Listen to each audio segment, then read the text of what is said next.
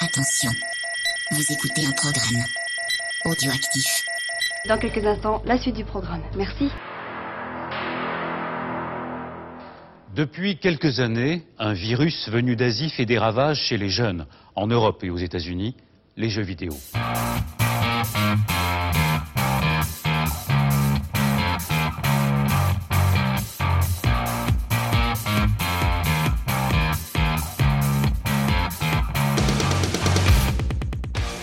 Bonsoir et bienvenue dans Backlog. Backlog, c'est l'émission qui a loupé le train de la hype. Backlog, c'est l'émission qui vous parle de jeux auxquels vous avez joué il y a trois ans, alors que nous, nous y jouerons dans deux ans.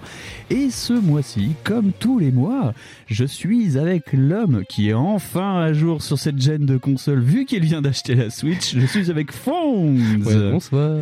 Ça va, Fonz? Ouais, nickel. Très occupé, mais c'est nickel. Très occupé, bah ouais, putain, très content de vous retrouver après ces petites vacances à Cancun. ouais, c'est ça. À, à cacher de l'argent fiscalement, tout ça. Et puis voilà, j'étais très occupé. ah ouais, on s'excuse. Bon, euh, voilà, c'est comme ça. Si vous écoutez euh, l'émission à la sortie, oui, c'est passé deux petits mois. Ouais, on a été pas mal occupé et puis Ouais, euh, on va essayer de, de reprendre un rythme. Bon, après, ça va peut-être calancher encore un tout petit peu quelques temps, mais bon, ça va se remettre sur des rails. C'est voilà, c'est ça. Ouais. C'est les erreurs de planning. Mais voilà, chez le planning, c'est toujours compliqué. Vu qu'on a un programme assez chargé, on va se lancer avec ce dont nous ne vous parlerons pas. Je suis pas venu pour danser la rumba à la radio. Alors demain, pour ton 5 à 7, tu t'exciteras sans moi. Green Fonds, ce mois-ci, de quoi nous parlerons pas? Alors, on parlera pas de la sortie du film, enfin, la sortie du trailer du film Mm. Sonic. Sonic the Movie.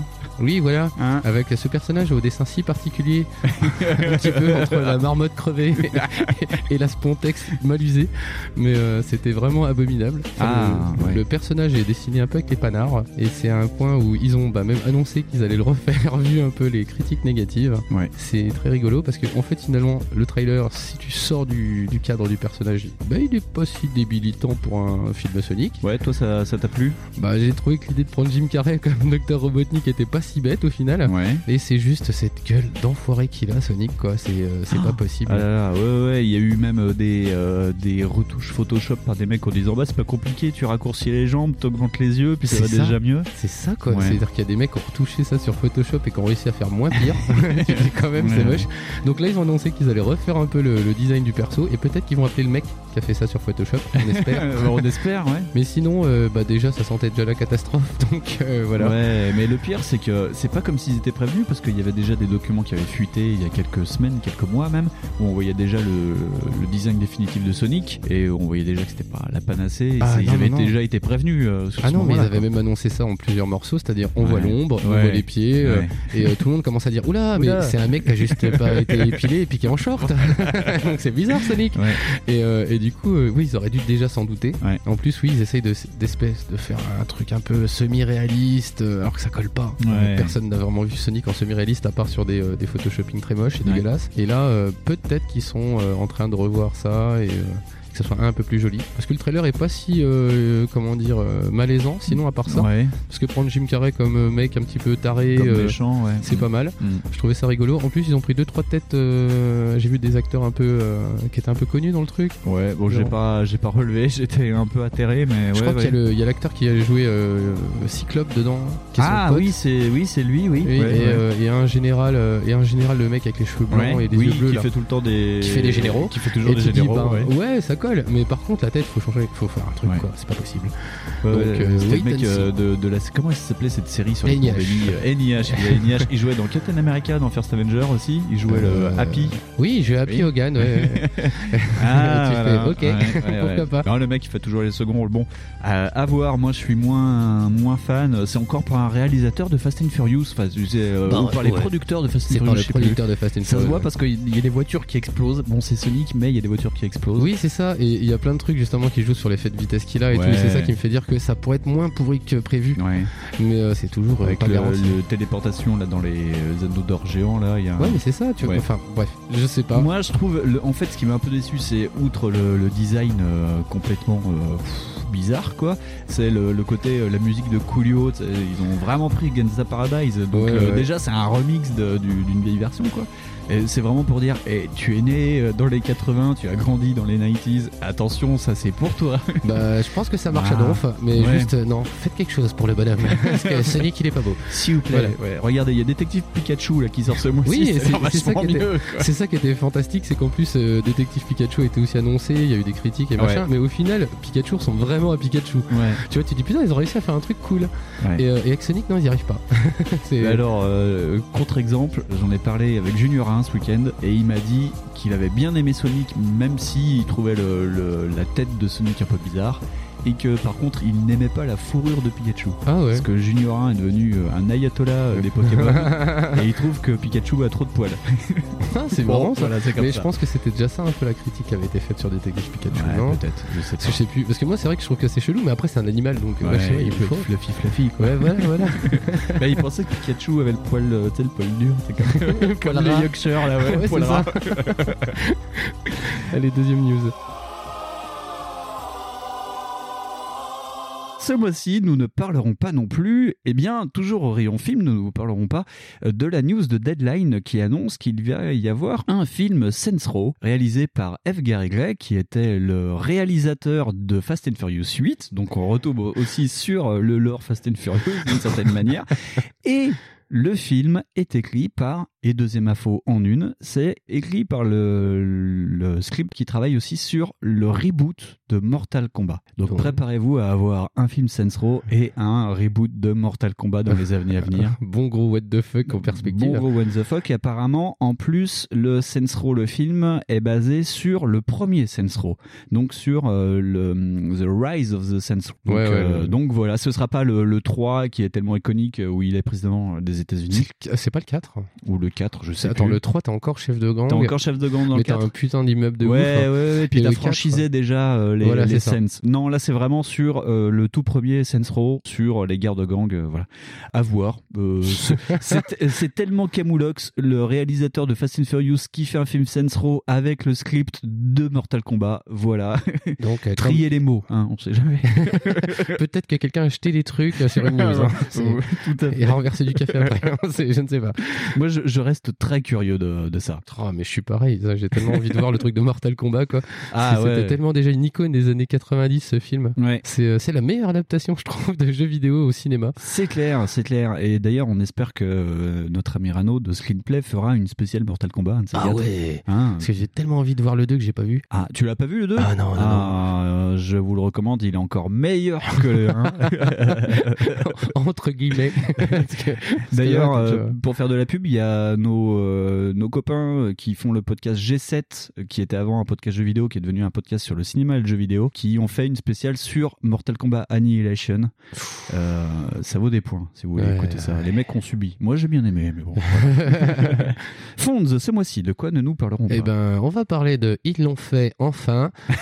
Microsoft sort enfin sa console Total des maths. Ah, Bravo. Retour en 2013. Voilà, c'est ça. Félicitations Microsoft. Donc vous avez enfin réussi votre plan machiavélique.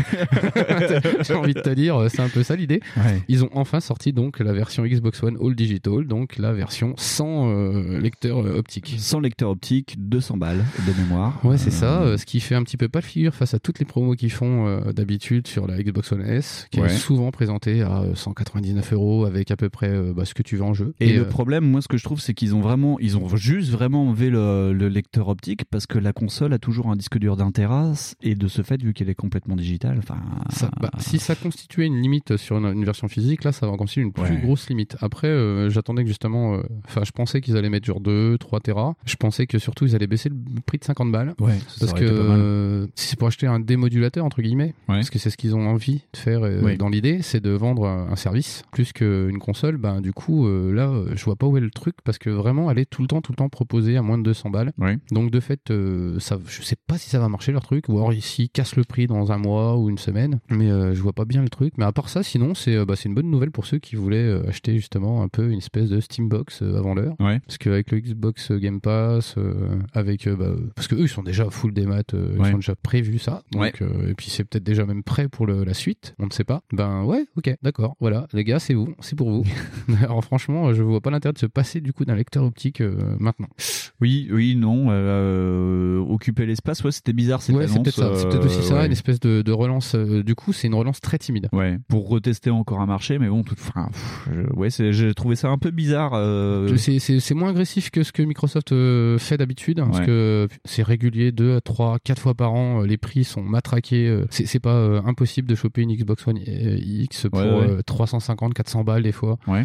Tu dis, mais sans déconner. Et là, les types arrivent ça sans tambour ni trompette, annoncent ça, pim, elle est à 200 balles au même prix que la Xbox One. Ouais, puis il y a eu des rumeurs genre deux semaines avant en disant ah ils vont peut-être faire ça, puis ils l'ont annoncé dans la foulée. Et c'est oui d'ailleurs Bon. tiens on en est pas revenu dessus mais c'est une rumeur qui traînait depuis assez longtemps au final Ouais. un Ouais, run- ouais. une espèce de running gag qui revenait tout le temps dire attention ils vont sortir une Xbox One digital machin et au final ils l'ont fait et en plus ils ont pas fait un enfin moi j'ai pas eu de gros effets d'annonce Non, et il n'y a pas eu de promo incroyable il y a pas eu de jeu qui a suivi euh, éventuellement pour faire ça non, j'ai pas l'impression. donc euh, est-ce qu'on n'est pas un petit peu en train d'assister à la mort de la Xbox One c- je pense surtout que ça manque la résiliation qu'ont les gens sur ça, quoi. Je pense aussi que c'est aussi pour tester euh, les levées de boucliers qu'aurait pu faire le public sur ah on vous sort une, une console euh, complètement euh, Et numérique ça, et il s'est rien passé parce que je pense surtout que les gens n'en ont rien à foutre, quoi. Je, je pense que ouais, peut-être ça aussi le- qui explique qu'il n'y ait pas une grosse campagne pub ou une grosse Ouais. campagne de lancement. Peut-être qu'ils se sont dit putain, ça va faire comme la PSP Go, ça va cracher Ouais. sur tout le monde, ça va être chiant.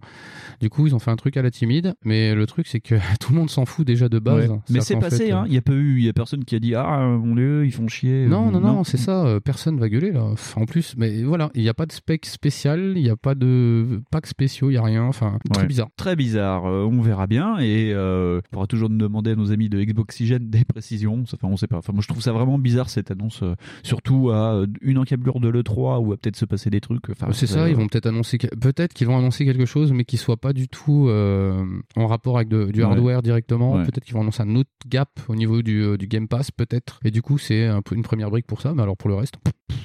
Et enfin, ce mois-ci, nous ne vous parlerons pas de l'autre bid du mois dernier. On va vous parler de l'annonce de Stadia et de Apple Arcade. C'est deux annonces qui ont eu lieu coup sur coup à la GDC. Ouais. Et donc, c'est euh, ben, Google qui arrive sur le terrain officiellement du jeu vidéo avec euh, du 100% streamable. Oui, euh, avec, sans euh, console sous ta télé. C'est vraiment. euh, du 100% stream. 100% euh, stream. Il y a aussi du 100% sans annonce, hein, parce que c'est Ouais. juste annoncer que effectivement il y a un soutien de certains développeurs, qu'ils ont des outils, que ça sera facilement développable, mais il n'y a rien de vraiment concret. Il y a notamment pas vraiment de questionnement sur euh, s'il y a eu beaucoup de communication sur la puissance totale du truc, ce qui est euh, un petit peu une blague parce qu'en fait. euh, Bah, c'est surtout qu'en en, plus les mecs se sont pas mouillés, ils ont dit oui, il y aura une petite latence de 1 à 2 secondes. Ah ouais, mais Bah, par contre c'est, énorme quoi. Ils ont, ils ont vraiment beaucoup botté Ouais. en touche, à mon sens, pour ça, parce qu'ils ont parlé de puissance de calcul. Or, c'est pas le nerf de la guerre pour ce coup-là. Ouais, ouais. C'est plus bah, tout ce qui va être input lag, tout ce qui va être bah, enfin, débit chez toi. Ils annoncent ça comme un putain de service incroyablement révolutionnaire. Ils ont intérêt, du coup, et il Ouais. n'y a pas de prix aussi. Non, il n'y a pas de prix. Alors par contre, je comprends pas, il n'y a pas de prix. On te dit juste que euh, ça peut marcher, que tu auras de, de la super image et tout. Euh, J'ai vu beaucoup, beaucoup de journalistes euh, jeux vidéo euh, s'enflammer en disant que c'était l'avenir et tout. Euh, L'édito de JV Le Mag était orienté là-dessus en disant euh, voilà, la fin des consoles physiques, c'est pour bientôt, euh, nous on y croit.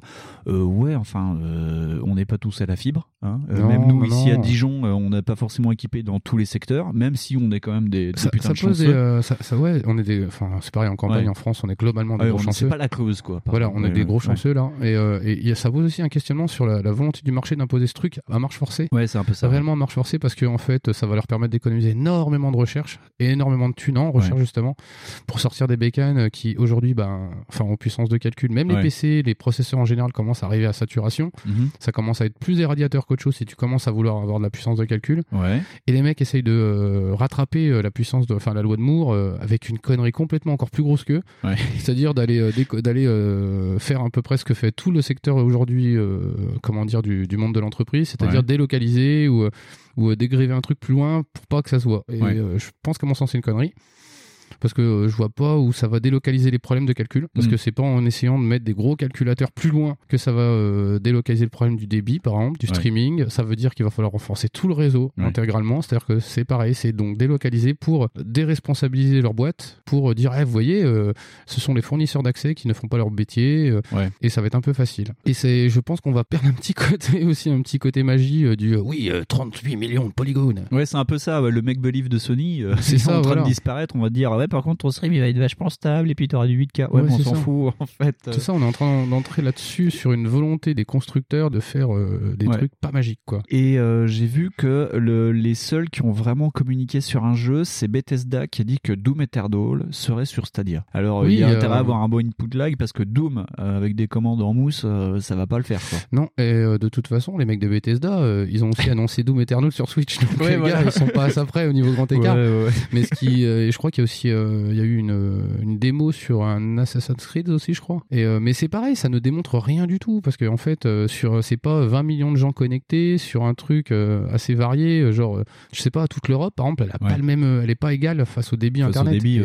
Donc ils peuvent montrer ça en studio, enfin en, campagne, oui, en, truc public là, ça mm. sert à rien. Enfin je veux dire, un mec qui joue à assez de loin de Tokyo sur un serveur dédié, c'est très bien.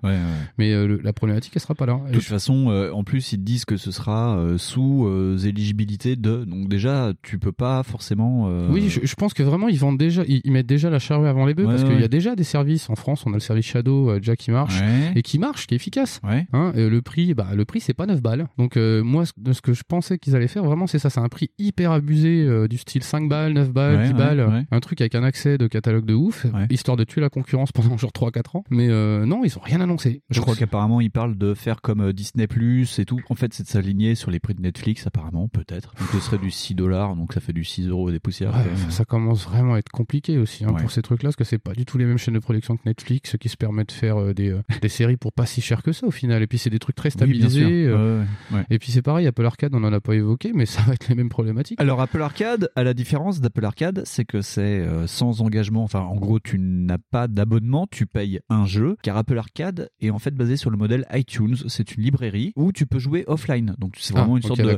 C'est Apple qui se crée son propre Steam. euh, on va dire en vase clos. Donc tu auras une page Apple Arcade avec les jeux, tu les achètes et tu peux jouer offline. C'est-à-dire tu pourras jamais jouer offline vu que c'est du Est-ce qu'ils ont annoncé certaines franchises ou par exemple, effectivement, tu parlais de Bethesda tout à l'heure, est-ce qu'ils ont Euh, annoncé je, genre je double- crois, ouais. Alors je me demande pas. euh, je- j'ai des doutes parce que j'ai pas des notes sur ça, mais je crois qu'il y a Genova Chen euh, qui est dans le coup ou les mecs d'Abzu, je sais pas quoi. Enfin, ils Ah d'accord, ok. veulent faire un peu du. euh, Il y aura du- pas de portage d'autres jeux où il y aura pas une espèce de fonctionnement comme euh, une Winebox ou un truc. Euh, Ouais, J'en sais rien. Je j'ai découvert et c'est ça qui est dramatique, c'est que l'annonce a été faite juste après Stadia ou le lendemain et que ça a été pas mal euh, passé sous silence. J'ai découvert ça vraiment euh, au hasard. Mais c'est parce que, mais c'est. Stadia, c'est un truc. Il y a beaucoup de gens qui en ont parlé, mais en fait, en vrai, il y a rien. En vrai, il y a que ouais. dalle.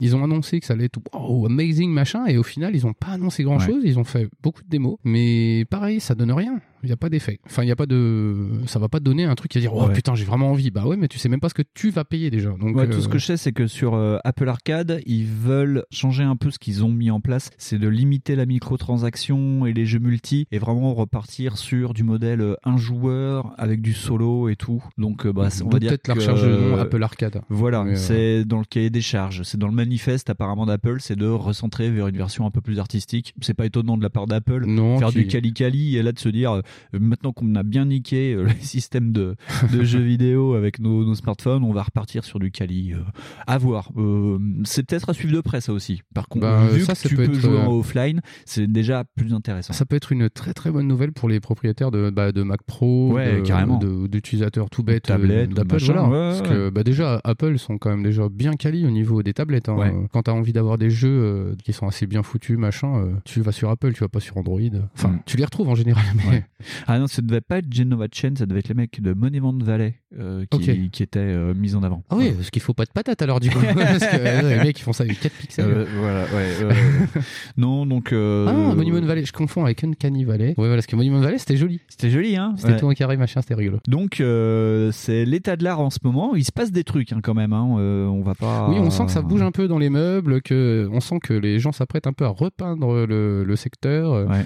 qu'il y a du tâtonnement, mais c'est pas forcément du, euh, enfin c'est du grand chamboulement sans que ça soit un grand renouvellement dans le genre du jeu. Ouais. On voit pas arriver de nouveaux genres, mais on voit arriver de nouvelles modes de consommation. Moi, ça me rappelle, j'ai l'impression de revivre la période des consoles à lecteur optique, quand t'as eu la 3DO euh, et compagnie. Toutes ces consoles qui se sont lancées d'un coup en disant, vous allez voir, euh, on arrive sur le marché, on va vous la mettre.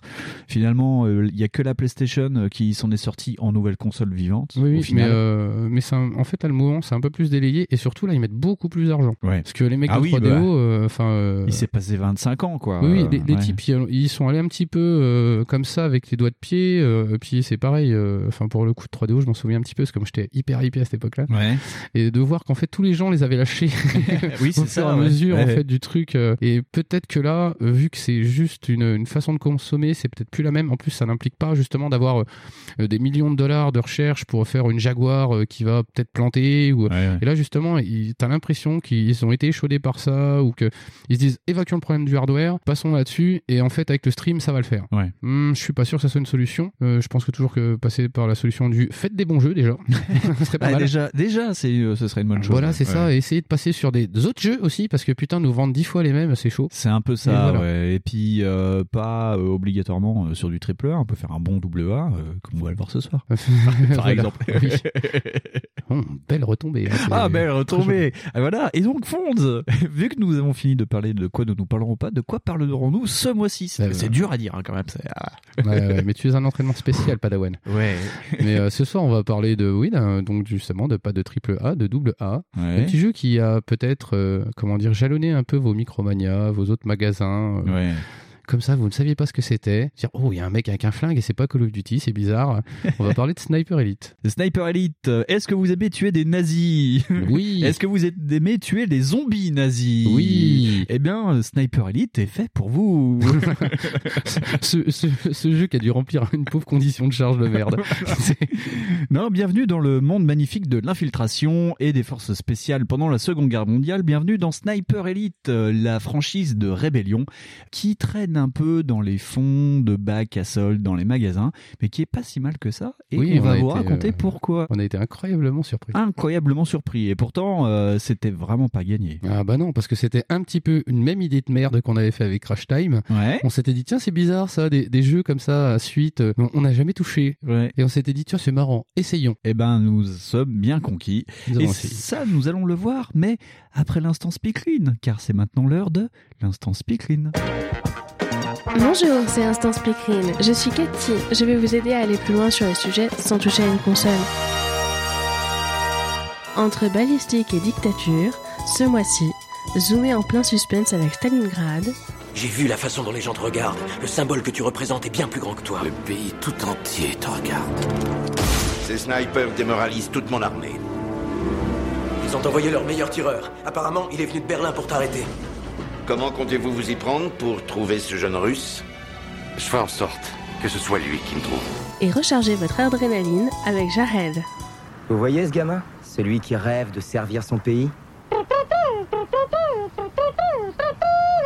Ce Jared, c'est moi. Paraît qu'ils ont fait venir 100 000 housses corporelles. Ils en ont de toutes les tailles? Mais qu'est-ce que ça peut te foutre? Je vais être classe quand je serai mort. Bienvenue dans la chienlit. J'adore ce job. Je rends grâce à Dieu pour chaque lever de soleil sous les drapeaux. Hurrah Bon, moi j'y retourne. J'ai une manicure à faire. À plus tard, les garçons. Fonds, Oui, moi. comment recommencer sur Sniper Elite Et que euh, c'est jamais un jeu n'a aussi bien porté son nom. Ouais. C'est-à-dire qu'en fait, vous êtes un sniper et vous êtes de l'élite. Et Voilà. c'est totalement ça. c'est vraiment, ils ont pas cherché par contre au niveau du nom. C'est vrai que c'est. Oui, c'est vraiment ça. Oui, vous êtes, euh, on est un soldat de, de l'OSS, donc les forces spéciales, et euh, on n'est pas euh, un agent secret, on est vraiment un, un, tueur longue distance. Donc Sniper Elite, c'est un jeu qui est développé par Rebellion Development, Qui a été fondée en 92. C'est encore une boîte anglaise.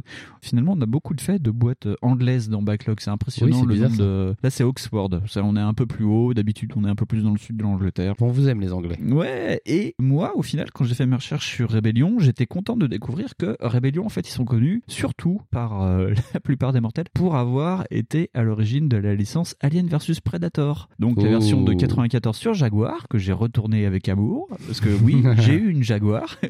Comme quoi, chacun Comme ses quoi. erreurs, hein, toujours. Chacun son, son fardeau. Et ils ont surtout fait aussi la version de 99 sur PC, dont beaucoup de gens ont, ont Ouais, joué. ouais, enfin, ouais, elle était quand même vachement connue.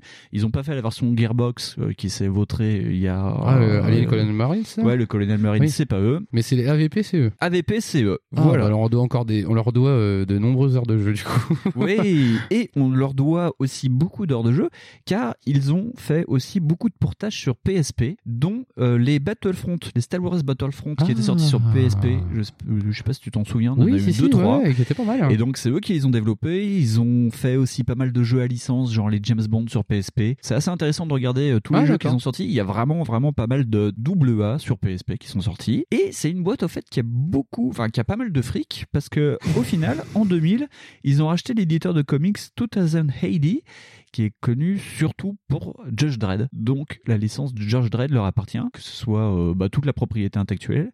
Donc ils développent de temps en temps des jeux de Judge Dredd. Moi j'y ai jamais joué. Non, j'en ai vu traîner, mais j'ai jamais, euh, jamais touché. Je me suis dit que c'était pas forcément super de qualité. ouais, voilà, c'est un peu ça. Il y en a, euh, je crois que leur premier jeu qu'ils ont fait après le rachat de la boîte de comics 2000 ID, c'était Judge Dredd versus Death. Ah, d'accord, ok. Ouais. Ouais. Bah oui, non, jamais touché. Non. Donc euh, ils ont la licence Judge Dredd, ils ont aussi la, la licence Rock Trooper. Rock Trooper, qui est un jeu que vous voyez peut-être souvent dans les bacs à soldes, Et qui qui est ressorti, aussi un euh, personnage de comics. Et, qui est ressorti ouais. euh, récemment en remaster. en remaster ou en Redux ou je sais Ouais, plus Redux, quoi. ils Ouais. sont Redux. Mais c'est pareil.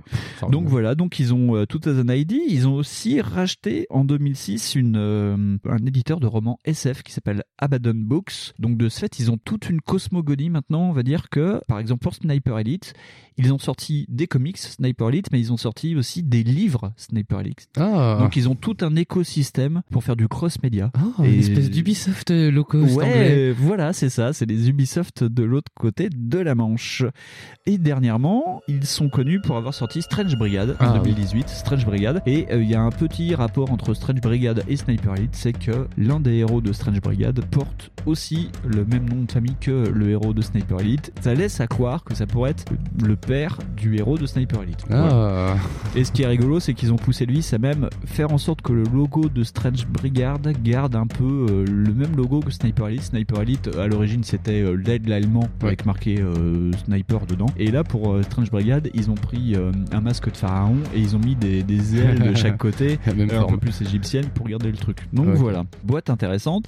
Et donc de ce fait, euh, bah, quand il y a eu le, le film Judge Dredd, eh ben ça tombait dans leurs escarcelles. Donc au Bah, final, c'est pas mal. voilà, ouais, c'est une grosse boîte. euh, voilà. Et donc en 2005, ils ont sorti Sniper Elite euh, Berlin 1945, qui est sorti sur euh, de mémoire PC, Mac, PS2, Wii, Xbox. Et donc ça comptait les aventures de Carl Verboon, qui est envoyé derrière les lignes ennemies à Berlin en 1945 pour, alors je, je me souviens plus pourquoi, euh, pour tuer, euh, alors je sais plus quelle cible. Et le problème c'est que vu qu'il parle allemand, on le déguise en soldat allemand. Ah et bah à oui, l'époque, il se baladait dans Berlin dans le premier épisode, habillé euh, vraiment en soldat allemand.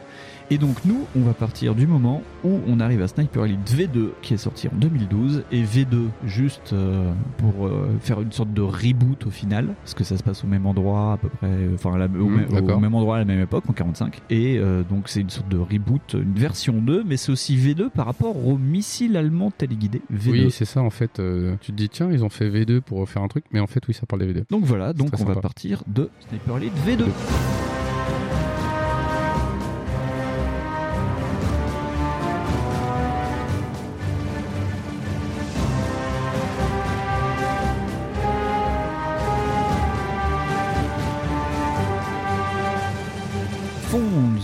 Est-ce que tu peux pitcher un peu V2 Bon, on peut pitcher vite fait. En fait, c'est euh, donc c'est l'histoire de Carl Fairborn. Ouais, Carl Fairborn. Alors, Fairborn. euh, je précise euh, pourquoi il, a un nom un peu allemand.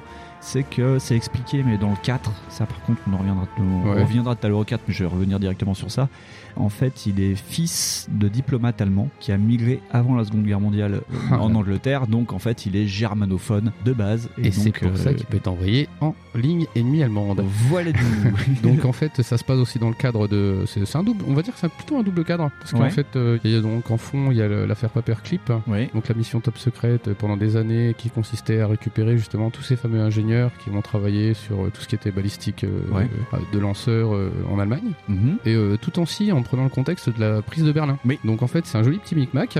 Parce que donc le type euh, donc prend euh, donc justement l'effervescence de l'époque de Berlin à ce moment-là qui est un petit peu semi en ruine, semi en train de se faire défoncer. Ouais, ambiance Et, euh, lunaire sur voilà. Berlin. ouais. Voilà, une, une espèce d'ambiance un peu crépusculaire, fin du monde, qui est presque post-apo, Ouais. sur justement avec des missions qui collent avec donc l'affaire Paperclip où il doit récupérer différents individus, Les scientifiques, les les scientifiques allemands. les scientifiques. Et au départ, il devait justement contacter en prologue, on le voit d'ailleurs. Oui. Et justement, le, le chef, euh, j'ai- pas retenu le nom, mais euh, c'est euh, oui l'officier euh, responsable de ces fameux ingénieurs allemands. Et donc, vu que ça se base vraiment sur Paperclip, la mission c'est soit exfiltrer, soit assassiner, parce que de l'autre côté, l'armée russe fait la même chose. Voilà, donc en gros, euh, si les scientifiques passent du côté russe, il fallait les éliminer. Voilà, c'est ça. Et en fait, c'est très intéressant parce que c'est pas forcément un contexte hyper connu. Ouais. Et euh, c'est, moi, je trouve ça bien utilisé justement euh, pour le, le coup du attention. En fait, il n'y a pas que, tu sais, c'est pas très manichéen. C'est vraiment prendre en compte, ben, aussi que il n'y a pas que les Allemands. Il y a aussi les Soviétiques qui arrivent et qui sont aussi considérés comme une menace. Ouais. Et franchement, c'est,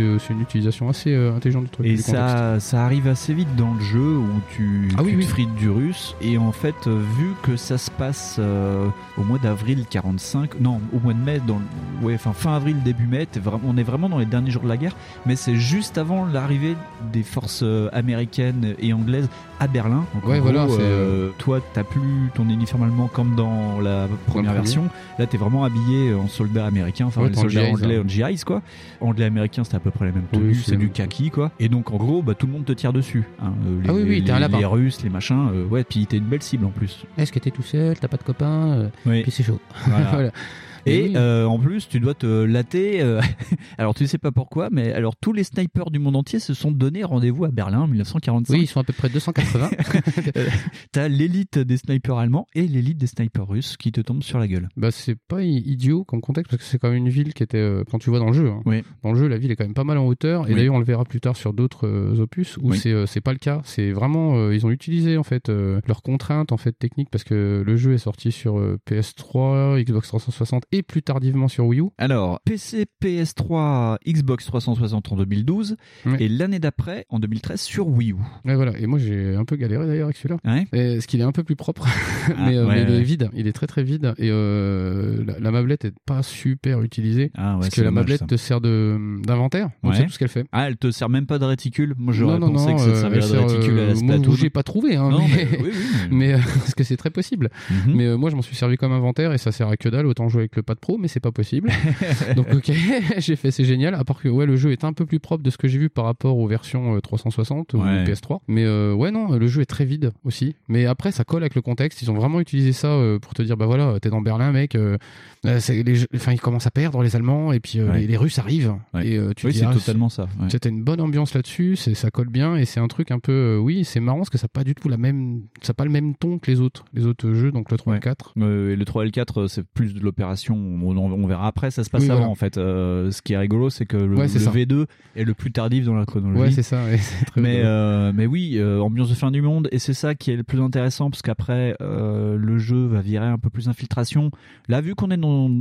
tout le monde se tire dessus. T'as tout le temps une ambiance sonore, t'as très peu de musique, c'est tout le temps des bruits de détonation, d'explosion, de gens qui hurlent au loin, tu sais pas trop ce qui se passe. Il y a même des scènes, surtout dans les, dans les dernières fins de mission, où t'arrives dans des quartiers de Berlin, et en fait, plus l'action avance, plus tu te rapproches de la prise de Berlin. Et euh, à un moment, tu commences la carte et tu vois un B-52 en flamme qui te passe juste au-dessus et qui va s'écraser au fond de la map. Donc ça te crée un halo de lumière en pleine nuit et t'as des, enfin c'est, oui, c'est vraiment ça. Donc tu peux tirer au fusil tranquillou euh, Et c'est sans, là où te faire, même, sans te faire euh, choper. Voilà, c'est même surtout peut-être là où tu as un contexte qui vraiment colle plus avec le sniper, justement. Ouais. Parce que justement, tu as des endroits où tu vas te mettre, tu vas être au-dessus constamment, en fait, et tu vas viser des mecs en bas. Et, et vraiment, là, tu vas utiliser le sniper, quoi. Parce Ouais. qu'on verra que dans d'autres jeux, ce sera un peu moins le cas. Qu'est-ce qu'il y a de plus à dire encore euh, comme spécificité? Bah, En fait, c'est le début. C'est le début de la licence. Donc, Ouais. en fait, euh, tout est dedans, euh, tout ce qui est annoncé comme promesse utilisable dans le jeu, bah, s'y est. C'est-à-dire qu'en fait, on va retrouver souvent les mêmes noms de jeux, les mêmes noms d'armes. Il y aura toujours les mêmes trucs. Il y a les grenades qui vont être utilisées quasi pareil. C'est juste que ça va évoluer techniquement. Et, le, le toucher voilà. de manette va. Et on a, évoluer. bah, on a l'apparition du coup de cette particularité de quand on snipe et qu'on tire bien et qu'on tue le mec d'une fois, espèce de vision euh, un peu comme dans Mortal Kombat, Ouais, en le X-ray. Ouais. Voilà, donc on sait pas qui a donné l'idée, mais je pense que c'est eux qu'on commence avant. Et du coup, vous avez cet effet-là qui est, ben, en fait, euh, pareil pour l'époque, euh, c'est pas mal. Mais après, c'est pas dégueu non plus, quoi. Non, mais d'ailleurs, c'était le V2 était vendu sur ça. C'était euh, tuer vos ennemis au ralenti, parce que quand tu armes ton fusil et que tu tires sur l'ennemi au fusil à lunettes, ça te crée un ralenti et donc la caméra se met derrière la balle ou autour en vision 360, enfin vraiment en bullet time pour suivre la balle qui va aller s'écraser dans une partie quelconque de- du soldat et donc ça va passer en X-ray euh, et ça lui euh, pète la tête euh, ou la hanche Ou l'artère fémorale. Voilà, c'est ça. Et Et- c'était vendu aussi tirer un peu plus bas et viser les couilles et t'avais le, le spécial arrachage de testicules qui Oui. est l'un des, des trophées à avoir sur 360 euh, quand tu vises bien tu chopes les testicules Oui, pas et simple hein, d'ailleurs celui-ci Ce sera d'ailleurs, comment dire, c'est un, putain d'effet cinématographique de Ouais. dingue qui rajoute justement un peu d'intensité dans un jeu où il n'y a pas forcément une grosse histoire. D'ailleurs, j'ai trouvé que par rapport aux deux autres, ben finalement, il y a le, le jeu se veut un petit peu, euh, comment dire, sorti d'archives. Parce qu'il y a beaucoup d'utilisation de noir et blanc, euh, d'espèces de feuilles de dossiers confidentielles, et Mm. Ouais. ça joue beaucoup sur le côté euh, vrai, euh, vrai truc. Et euh, moi, j'ai trouvé ça sympa comme premier jeu du coup, parce que moi, en plus, c'est pareil, je ne l'ai pas fait au départ. Je ne les ai pas fait chronologiquement. J'ai fait le 3, 4 et j'ai fait le 2. Ouais. Donc du coup, moi je trouve ça très sympa comme premier jeu entre guillemets de la licence. moi je l'ai fait en tout premier celui-ci bah heureusement d'ailleurs parce que enfin euh, le dernier est sorti sur PS4 donc euh, en rétropédalage ça fait un peu bizarre je trouve de, de se remettre sur euh, Ah bah ça a été très V2. très très compliqué et, euh, et justement déjà ça a été chaud de le trouver en Wii U et euh, en fait je me suis dit que ça serait moins grave au niveau euh, gap visuel Ouais. et euh, c'est un peu le cas. Ouais. Mais c'est quand même pas très beau et euh, il faut essayer euh, la version Switch, on verra bien. Oui, car euh, euh, oui, on en parlera en conclusion. Voilà, tout ça. on en Il- parlera, Rebellion a prévu Voilà. un bel avenir pour la licence. Voilà, c'est ça. on pensait qu'elle était un petit peu abandonnée et c'est pas le cas. Non, au final, moi j'en suis plutôt content. Donc si t'as d'autres trucs à rajouter Euh, de oui, particulier, en fait, V2, euh, toutes les missions, c'est pas compliqué. Alors déjà, on te, on te donne un ordre de mission, t'as les briefings euh, bah, Oui. un peu à l'ancienne, un peu comme dans les vieux Splinter Cell, où à chaque mission, t'as le personnage qui dit, euh, oui, voilà, euh, tel jour, telle heure, nous allons faire ça, on va prendre tel personnage. Euh, Alors au début, c'est vraiment de l'exfiltration, puis en fait, tu t'aperçois qu'il y a un méchant qu'il faut tuer parce qu'ils vont lancer le dernier gros V2 machin, machin truc bidule. Ouais, c'est ça. C'est un peu un élément, euh. qui- Et donc, en gros, tu dois à la fois récupérer euh, des scientifiques et abattre le méchant de jeu, parce qu'il en faut un. Mais euh, on te donne une carte, tu as ton inventaire où tu peux changer euh, ton fusil à lunettes, parce que tu as différents types de fusils à lunettes qui vont être plus ou moins performants, plus ou moins euh, longs à recharger, parce qu'il y a des missions aussi où tu es sous feu ennemi Et il va falloir vite. recharger plutôt vite. Donc, il faut avoir un fusil, euh, on va dire, plus performant au niveau de la vitesse, moins au niveau de la balistique. Enfin voilà, tu as vraiment des choses qui sont prises en compte. Mais le problème sur chaque carte, moi j'ai trouvé, c'est que dans le 2, c'est un système de couloir, mais ça va bien avec les perfs techniques de la machine. C'est que tu es Ouais, enfermé vraiment dans une zone un peu labyrinthique en couloir. C'est vraiment des arènes euh, cloisonnées. Et tu pars d'un point A, tu vas jusqu'à un point B pour avoir, on va dire, le milieu du, de, de l'action. On te dit d'aller vers tel endroit, genre euh, trouver un dossier. Donc tu avances, tu traverses toute la carte d'une première façon pour trouver un dossier. Et tu vas rentrer dans un bâtiment, tu vas trouver un dossier ou une personne à tuer. Mmh. Et quand tu en sors, tu as une deuxième partie de mission qui se met en place où c'est souvent une vague d'ennemis qui te tombe dessus. Ah, et tu dois essayer de euh, sortir pour aller au point d'exfiltration. euh, Oui, oui, il- ouais. il, a, euh, il, il a ce côté euh, toujours un petit peu euh, justement des, des jeux à l'ancienne où c'était encore Ouais. fait justement avec des secteurs, des niveaux. Ouais. Et on verra plus tard que justement ça s'écarte un petit peu au fur et à mesure. Ouais. Mais euh, je trouve que comme découverte du truc, c'est pas mal. Parce qu'il y a déjà ce contexte euh, qui est bien utilisé là, des bâtiments qui vous cloisonnent justement, donc ça donne pas euh, des espèces de grands trucs. Bah, la bécane ne souffre pas déjà. Ouais, déjà, il y a ça qu'il faut prendre en compte. Ça donne une bonne ambiance au jeu et puis ça colle totalement avec l'histoire.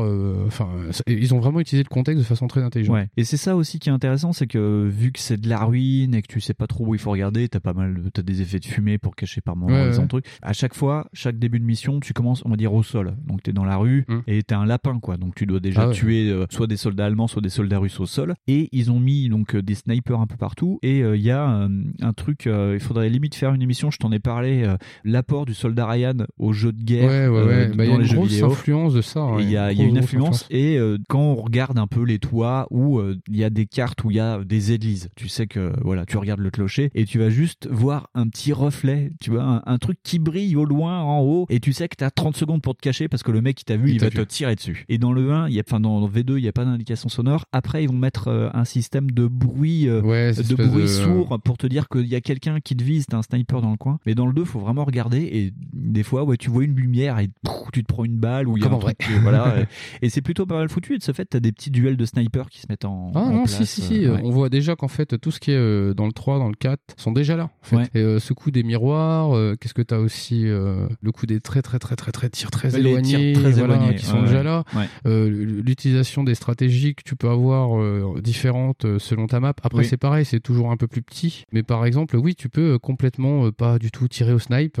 Oui. Et puis sulfater tout le monde, enfin tuer tout le monde, assassiner tout le monde. Et c'est peut-être Oui, parce un- que tu as trois armes. Tu as le fusil sniper, mais le- tu as aussi une mitrailleuse, un- un- enfin, un une mitrailleuse mitrailleuse. que tu peux choisir. tu as la Thompson, enfin, tu as un fusil mitrailleur russe, un fusil mitrailleur allemand, un fusil mitrailleur américain. Ouais, voilà. Euh, le meilleur, ça reste le Tom- le- la Thompson. Et tu as un pistolet silencieux. Et de base, on te donne un pistolet silencieux qui s'appelle Vel- euh, Velrod. Et c'est Ouais, juste un tube que tu armes à chaque coup. Donc ça a pas beaucoup de portée. Ah non, mais euh, non, par non. contre, c'est complètement silencieux. C'est pas euh, un flingue où tu mets un un suppresseur, de son. ouais.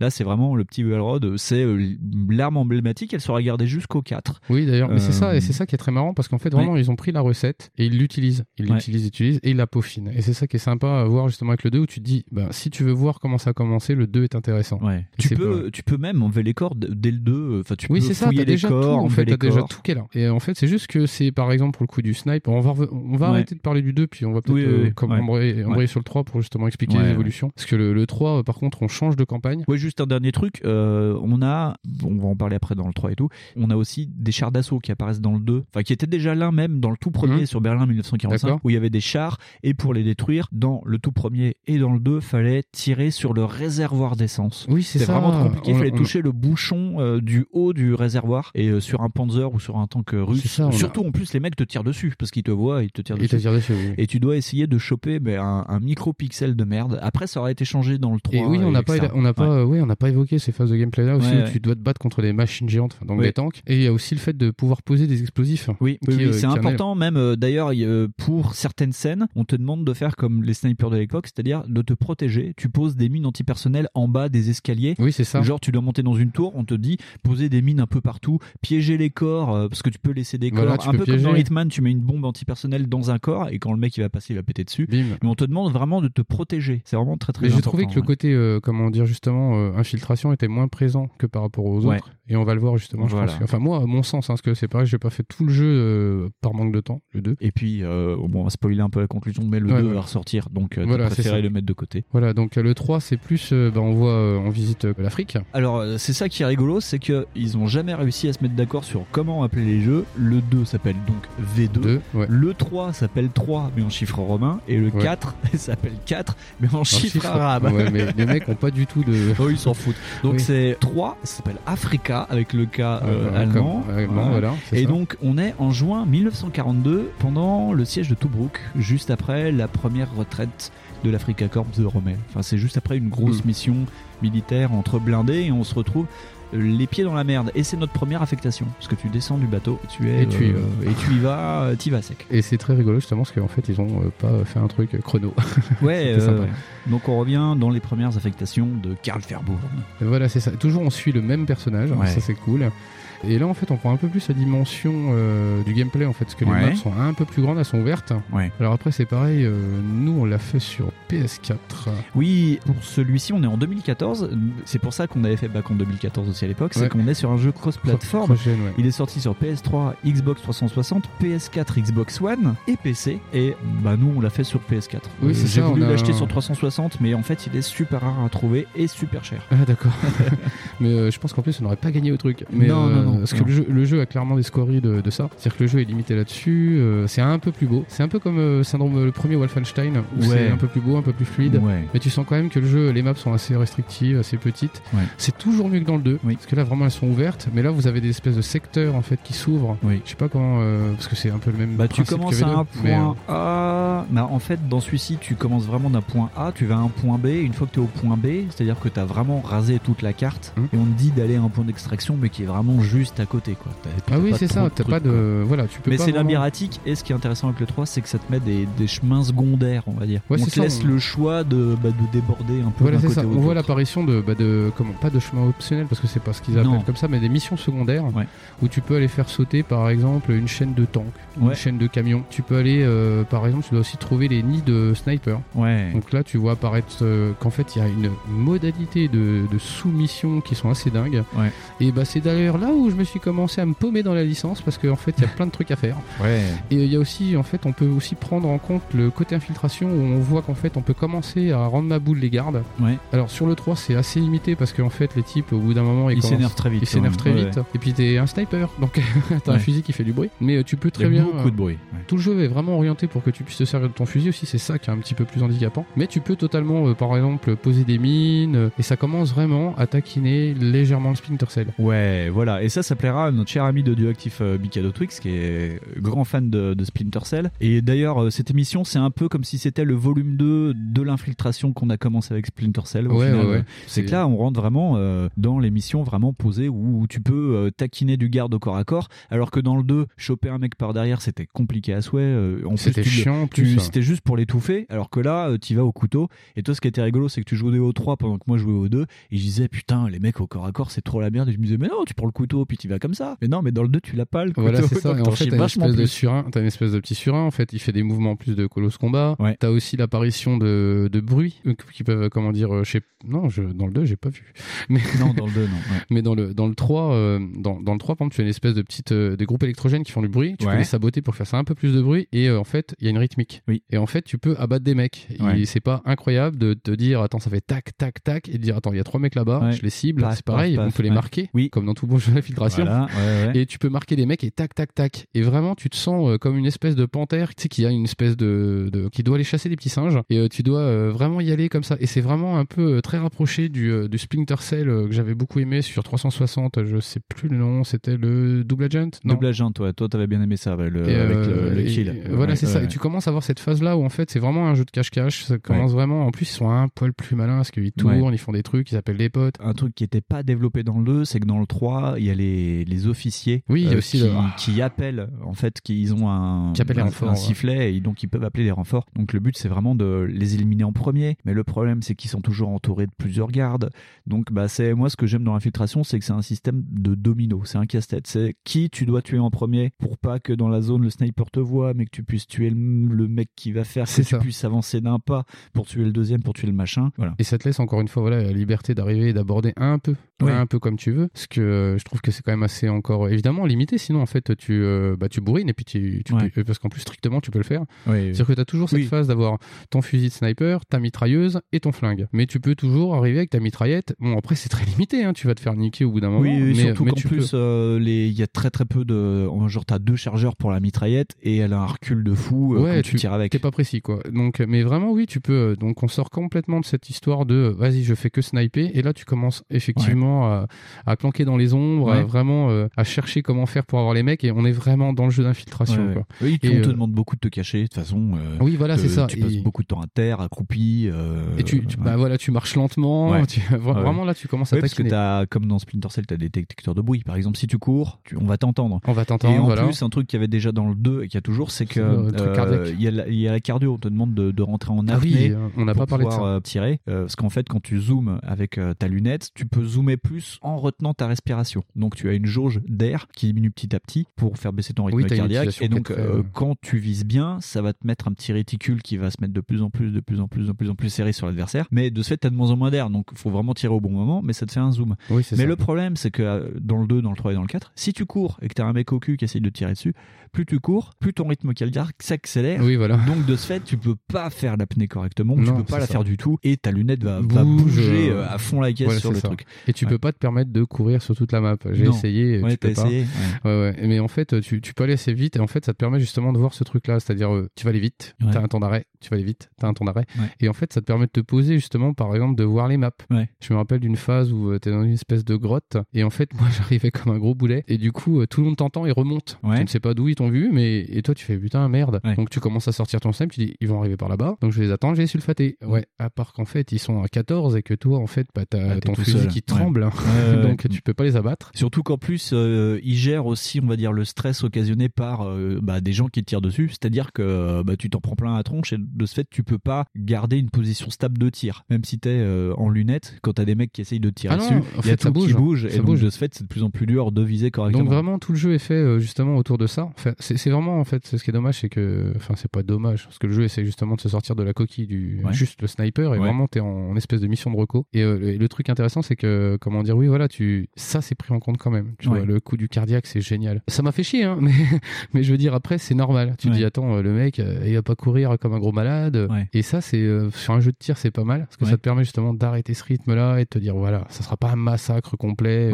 Même en cas où par exemple t'es vraiment en train de te faire dérouiller, bah tu vas te faire dérouiller mon pote, hein, parce que de toute façon euh, ils sont 14, t'es tout seul, euh, et ça rajoute un petit côté stress au jeu et c'est pas mal. Et c'est ça qui est intéressant, mais euh, dans toute la série, c'est que dans les premiers temps, tu vas avoir des missions où tu peux tirer assez facilement sans qu'il y ait des problèmes de bruit. Et on va t'apprendre aussi à gérer ton réticule de visée. C'est-à-dire que vous avez déjà vu dans les films une lunette de sniper, il y a plein de petits traits dessus. Ouais, c'est ça. Parce ouais. qu'en fait, dans les modes basiques, le V2 était un peu plus ennuyant sur ça. C'est que dans le niveau simple, ça prenait juste en compte la gravité et les niveaux d'après prenaient le compte le vent et tout. À partir du 3, le niveau intermédiaire, on va dire le niveau de base pour tout le monde, Ouais. ça te gère la gravité et le, le position du vent. Donc en gros, quand tu tires avec ta lunette, tu dois tirer au-dessus. Enfin, tu, dois- tires pas au centre de la croix. évaluer, voilà. Tu tires un peu au-dessus. Plus c'est loin, plus en gros tu dois tirer au-dessus de la personne. Et suivant le vent, tu dois tirer un peu plus à gauche, un peu plus à droite, etc. Ouais. Et donc les premières missions vont t'apprendre vraiment à gérer euh, comment bien positionner ta lunette suivant euh, là où est le mec, en hauteur, en bas, loin, pas loin, etc. Mhm. Et quand tu sais bien faire ça, il te balance des mecs sur la gueule et tu fais du tir au, au jugé. Mais le tir au jugé te fait pas le X-ray ou le machin. Ouais. Donc ça t'apprend aussi à tuer quelqu'un rapidement et quand tu es en bonne position d'avoir le Saint Graal de, euh, bah, de balancer euh, le gros X-ray avec euh, la tête qui explose ou euh, tu chopes le mec au niveau de ses grenades. Ça, on l'avait pas dit. Oui, mais déjà, ça. ça. existe dans le 2. Quand tu tires sur les grenades qui, que Bah, les mecs fait- tiennent, il y a tout qui pète. En fait, c'est que au fur et à mesure de la franchise, c'est pareil. On aurait dû faire vraiment un gros gap Ouais. Sniper Elite parce que le, le jeu est une éternelle évolution lui-même. c'est ça. Et par exemple, moi j'ai trouvé qu'au fur et à mesure, viser la grenade, bah, c'est de plus en plus facile. Ouais. Parce que moi je l'avais vu au hasard sur Ouais. le 3. Ouais. J'ai tiré sur le mec et je le l'ai 3, elle est dure à trouver, je trouve. Et bah j'ai eu du bol. et je vois les mecs exploser, je dis ok, en fait, ils ont la rampe de grenade sur la ceinture et en fait, tu peux tirer dedans. Et en fait, il y a énormément d'interactions comme ça. C'est pareil, tu peux effectivement, euh, c'est très simpliste, mais t'as les barils rouges, bah en fait, ce que tu peux faire, c'est alerter un mec pour qu'il vienne voir. Et puis en fait, comme t'es loin, poum, tirer sur le baril et tout le monde explose. Et c'est vraiment, euh, je te dis, c'est ça la recette du jeu d'infiltration un petit peu cool où euh, tu peux vraiment t'amuser à faire des trucs comme un chat avec une souris. Et, Ouais. euh, et sur celui-là, le 3, euh, oui, t'es effectivement bien au-dessus. T'as des phases où c'est pas le cas. T'as Ouais. des phases où tu dois vraiment t'infiltrer. Bah, t'as des phases, et puis t'as des phases de canyon parce que on est quand même, euh, on est en Tunisie en 42, donc on est vraiment, euh, des fois t'as des passages complètement désertiques ou des canyons aussi, donc Ouais, tu peux ça. pas en plus tirer comme un blaireau parce qu'il y a tous les bruits qui portent. Ouais, c'est ça. Donc tu es vraiment, il y a des missions où euh, t'as toute une phase où t'es obligé d'attendre qu'il y a un avion, il y a un Stuka, Un- voilà, un avion Stuka qui allemand passe. qui passe et il passe mais toutes les trois minutes. Et donc tu sais que dans, dans ce moment-là, ça va couvrir les bruits, donc tu peux euh, Y aller y aller, tu peux aligner un ou deux mecs si tu les as bien ciblés. Ouais. Et après t'attends, t'attends, t'attends. Et c'est vraiment des jeux où tu vas perdre du temps. Le jeu peut se faire en je sais pas en 10-12 heures je crois à peu près. C'est ça, ils font Mais tu vas passer pour genre le euh, premier. 25% de ton temps à attendre. Mais ça, c'est impressionnant. Donc, tu regardes avec ta lunette, tu regardes le- les mouvements des, des personnages et tout.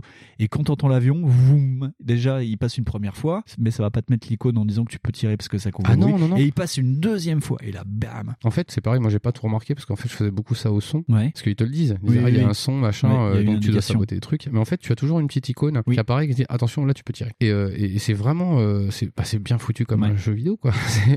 Et et c'est cette phase là avec les Stuka, je me rappelle que ça, ça avait été ça. ça, avait Ouais. été tu tires 3-4 fois, t'attends, les mecs viennent voir parce qu'il y a des cadavres. Ouais. Tu dis merde, j'ai eu l'erreur de pas les cacher. Oui, Donc, donc les mecs viennent les voir ouais. et là tu dis si le shtouk arrive pas, c'est mort, euh, j'arriverai pas à les niquer. Donc des fois, t'es obligé de courir ou d'avancer vite et puis de, d'en, fu- euh, d'en fumer un avec le, le, le Comme ouais, en mode, en mode gros tas, ou d'y aller carrément au corps à corps en disant bah toi, euh, C'est ça. fini.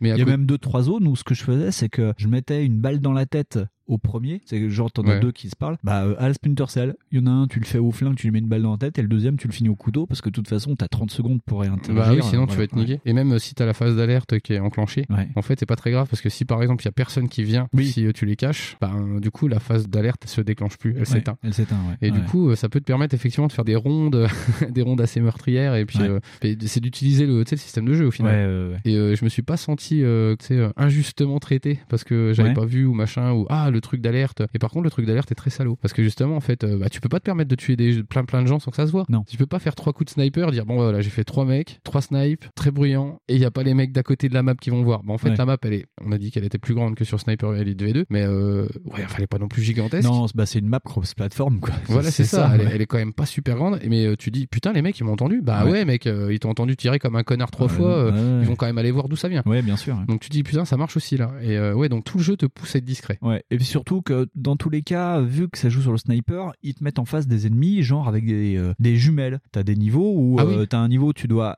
rentrer dans une forteresse. Il y a un orage qui arrive, donc euh, on va dire que le tonnerre euh, va brouiller ouais, ouais. tes bruits. Mais les mecs, ils sont dans des guitounes et ils- te voient au loin. Donc t'as des indicateurs avec les mecs aux jumelles, ils te spotent la tronche, ou alors ils ont comment ça s'appelle les non les, les trucs de lumière pour Ah, te- bah, pour les ouais, grosses lumières, les gros grosses phares, lumières, hein, ouais. espèce de- les phares. et tout. Donc ouais, ils te spotent la gueule, quoi, petite souris au Oui, sol. c'est et ça. Et c'est ça, c'est pareil. Par exemple, s'ils mettent la lumière et que toi, en fait, t'as abattu un mec. La poursuite, voilà, c'était ça le mot que je cherchais, la poursuite. Oh, putain, je, me souvenais- je savais même pas que ça s'appelait comme ça. Et, et le truc, par exemple, s'ils ciblent un cadavre, Ouais. eh ben, ils vont envoyer quelqu'un. C'est Ouais. normal. Le mec va faire Hey, dis donc, qu'est-ce qui se passe? Tu dis Merde, putain, fais chier.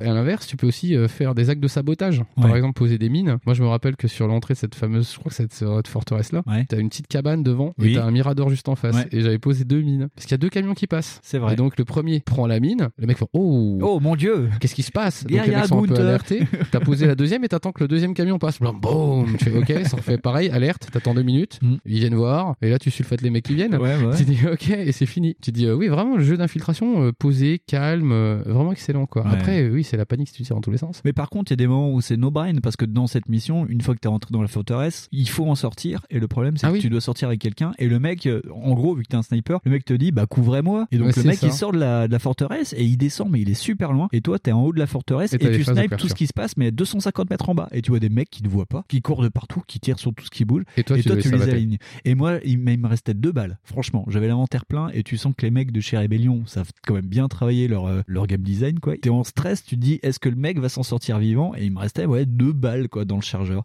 Et tu fais, ah, bah, dis donc, ah, comme c'est pas fait exprès, quoi.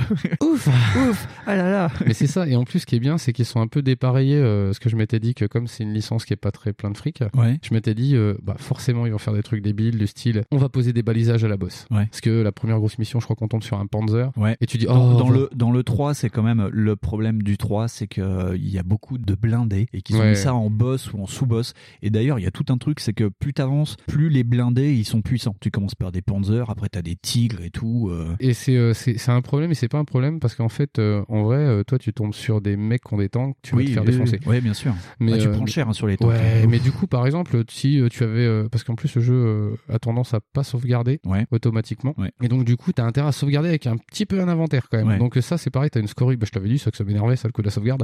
C'est-à-dire qu'en fait, tu peux. euh, si tu sauves- c'est vraiment de la sauvegarde à la PC. C'est-à-dire que si tu sauvegardes pas, le jeu, lui, il va te il va faire.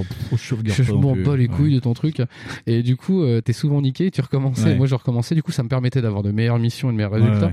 Mais par exemple, pour le Panzer, euh, c'est très très chiant. Parce que du coup, t'arrives et toi, le truc, t'as sauvegardé comme un crétin. Parce que tu dis, oh, j'ai avancé très très lentement. Ouais. Bah, c'est bon, on va y arriver. Et là, t'as sauvegardé, t'as rien du tout. T'as Ouais. pas de mine, t'as que dalle. Et j'ai mis un temps de dingue, par exemple, à comprendre comment euh, immobiliser ce fameux Panzer. Ah oui. Parce qu'en fait, euh, je me dis, putain, il avance plus, il me recherche là, il me recherche pas. Et je comprenais pas ce qu'il faisait en fait. Ouais. Et en fait, il était immobilisé. C'est-à-dire qu'en fait, les phases sont pas super expliquées. Dans le 3, non. Dans le 4, vachement plus. par Va- contre. Dans le cadre, j'ai vachement pu, euh, j'ai été moins arrêté Ouais. par ce genre de truc là. Et euh, ce qui est dommage, c'est justement qu'il n'y a pas une variété. Et mais ils en ont pas fait des boss comme Ouais. genre niveau 1. Tu Non, vois, et, oui, oui, ça oui, arrive arrive comme ça et Ouais, c'est bien scénarisé là-dessus. Oui, parce que euh, la plupart du temps, tu fous la merde dans l'environnement, et puis il y a euh, genre euh, le, le lieutenant machin qui va revenir avec sa division pour voir ce qui s'est passé, et puis bah, bah il vient avec son Panzer quoi. Parce ouais, le que, type appelle, euh, appelle les blindés, il fait ah, dis donc, euh, c'est le foutoir ici, et voilà, tu dis ah ok. Mais il y a juste une petite phase aussi où ça fait ça avec des tanks. À un moment, t'es sur une ville, et puis euh, en fait, c'est la phase finale du jeu, Oui. où genre il y en a deux, trois, je crois. Et euh, t'arrives, et là tu fais ah d'accord, ah, ça c'est vraiment un jeu vidéo. Parce que tu dis, tout le monde arrive en mode horde, et, euh, mais en fait, c'est toujours ça, un petit peu une espèce de catharsis de fin de jeu, enfin de fin de niveau, où De tu fin- dis où ah, tu tires sur tout ce que tu faut que tu, faut que tu tires sur tout et que tu déflingues des trucs. Et là, du coup, c'est le moment où tu peux bah, effectivement tirer dans tous les trucs, casser des machins. Et là, c'est pas mal. Alors dans le 2, il fallait juste tirer sur le bouchon d'essence et en un coup ça explosait. Voilà, et mais là, alors va- par contre à partir de là, faut tirer dans les moteurs ou dans les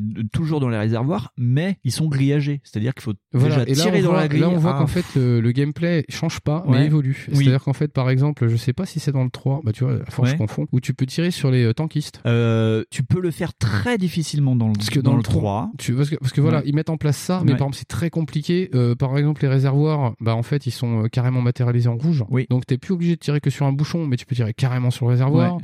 Et il y a plein de véhicules comme ça d'ailleurs où t'as des primes si tu euh, sabotes des trucs. Oui, des- des- tu- tu, bah, tu peux tirer tous les véhicules, tout- Tu tout- peux- tous tu les peux- véhicules voilà. à moteur à explosion, tu peux les faire exploser. tu Voilà, peux les faire exploser. ça. Et ça commence d'ailleurs à être même un petit peu assez grand pour que Mm. tu te dises, des fois, ils auraient pu te laisser une voiture. Parce que ça commence à devenir. Ouais, ouais. Après, ça peut te suspect. Et par contre, ce qui est rigolo, c'est que dans le 3, il faut tirer plusieurs fois dans les moteurs ou dans les réservoirs pour que ça explose. Ouais. Et par contre, ce qui est bien, c'est que si tu tires, genre, euh, t'as des camions souvent sur les bords de route, tu tires une fois dans le moteur d'un camion, ça va le, en fait le, le faire déconner. Donc, il va créer du bruit ambiant. Donc, tu peux aller vers le camion que t'as saboté plus ou moins sans qu'il explose et il va faire des petits crépitements et de ce fait, ça va te couvrir tes bruits. Donc, tu, Ouais, ça te permet ça, euh, d'avancer pour couvrir les voilà. bruits de ton fusil. On voit qu'à chaque fois, à chaque étape, le jeu euh, évolue dans son gameplay et il devient de plus en plus euh, précis. Ouais. C'est un petit peu à l'image aussi des images de X-Ray qu'on a pour les Oui, tirs. oui, le X-Ray s'améliore. ouais. Voilà, où au début, en fait, on a sur le premier, enfin sur le premier, Sur le 2, sur Je le dis- V2. voilà, Mais sur c'est le V2. vraiment le premier, c'est vraiment un reboot au Voilà, final. sur le V2, par exemple, on voit donc euh, l'espèce de- d'effet euh, rayon X Ouais. radio qui apparaît, on voit du sang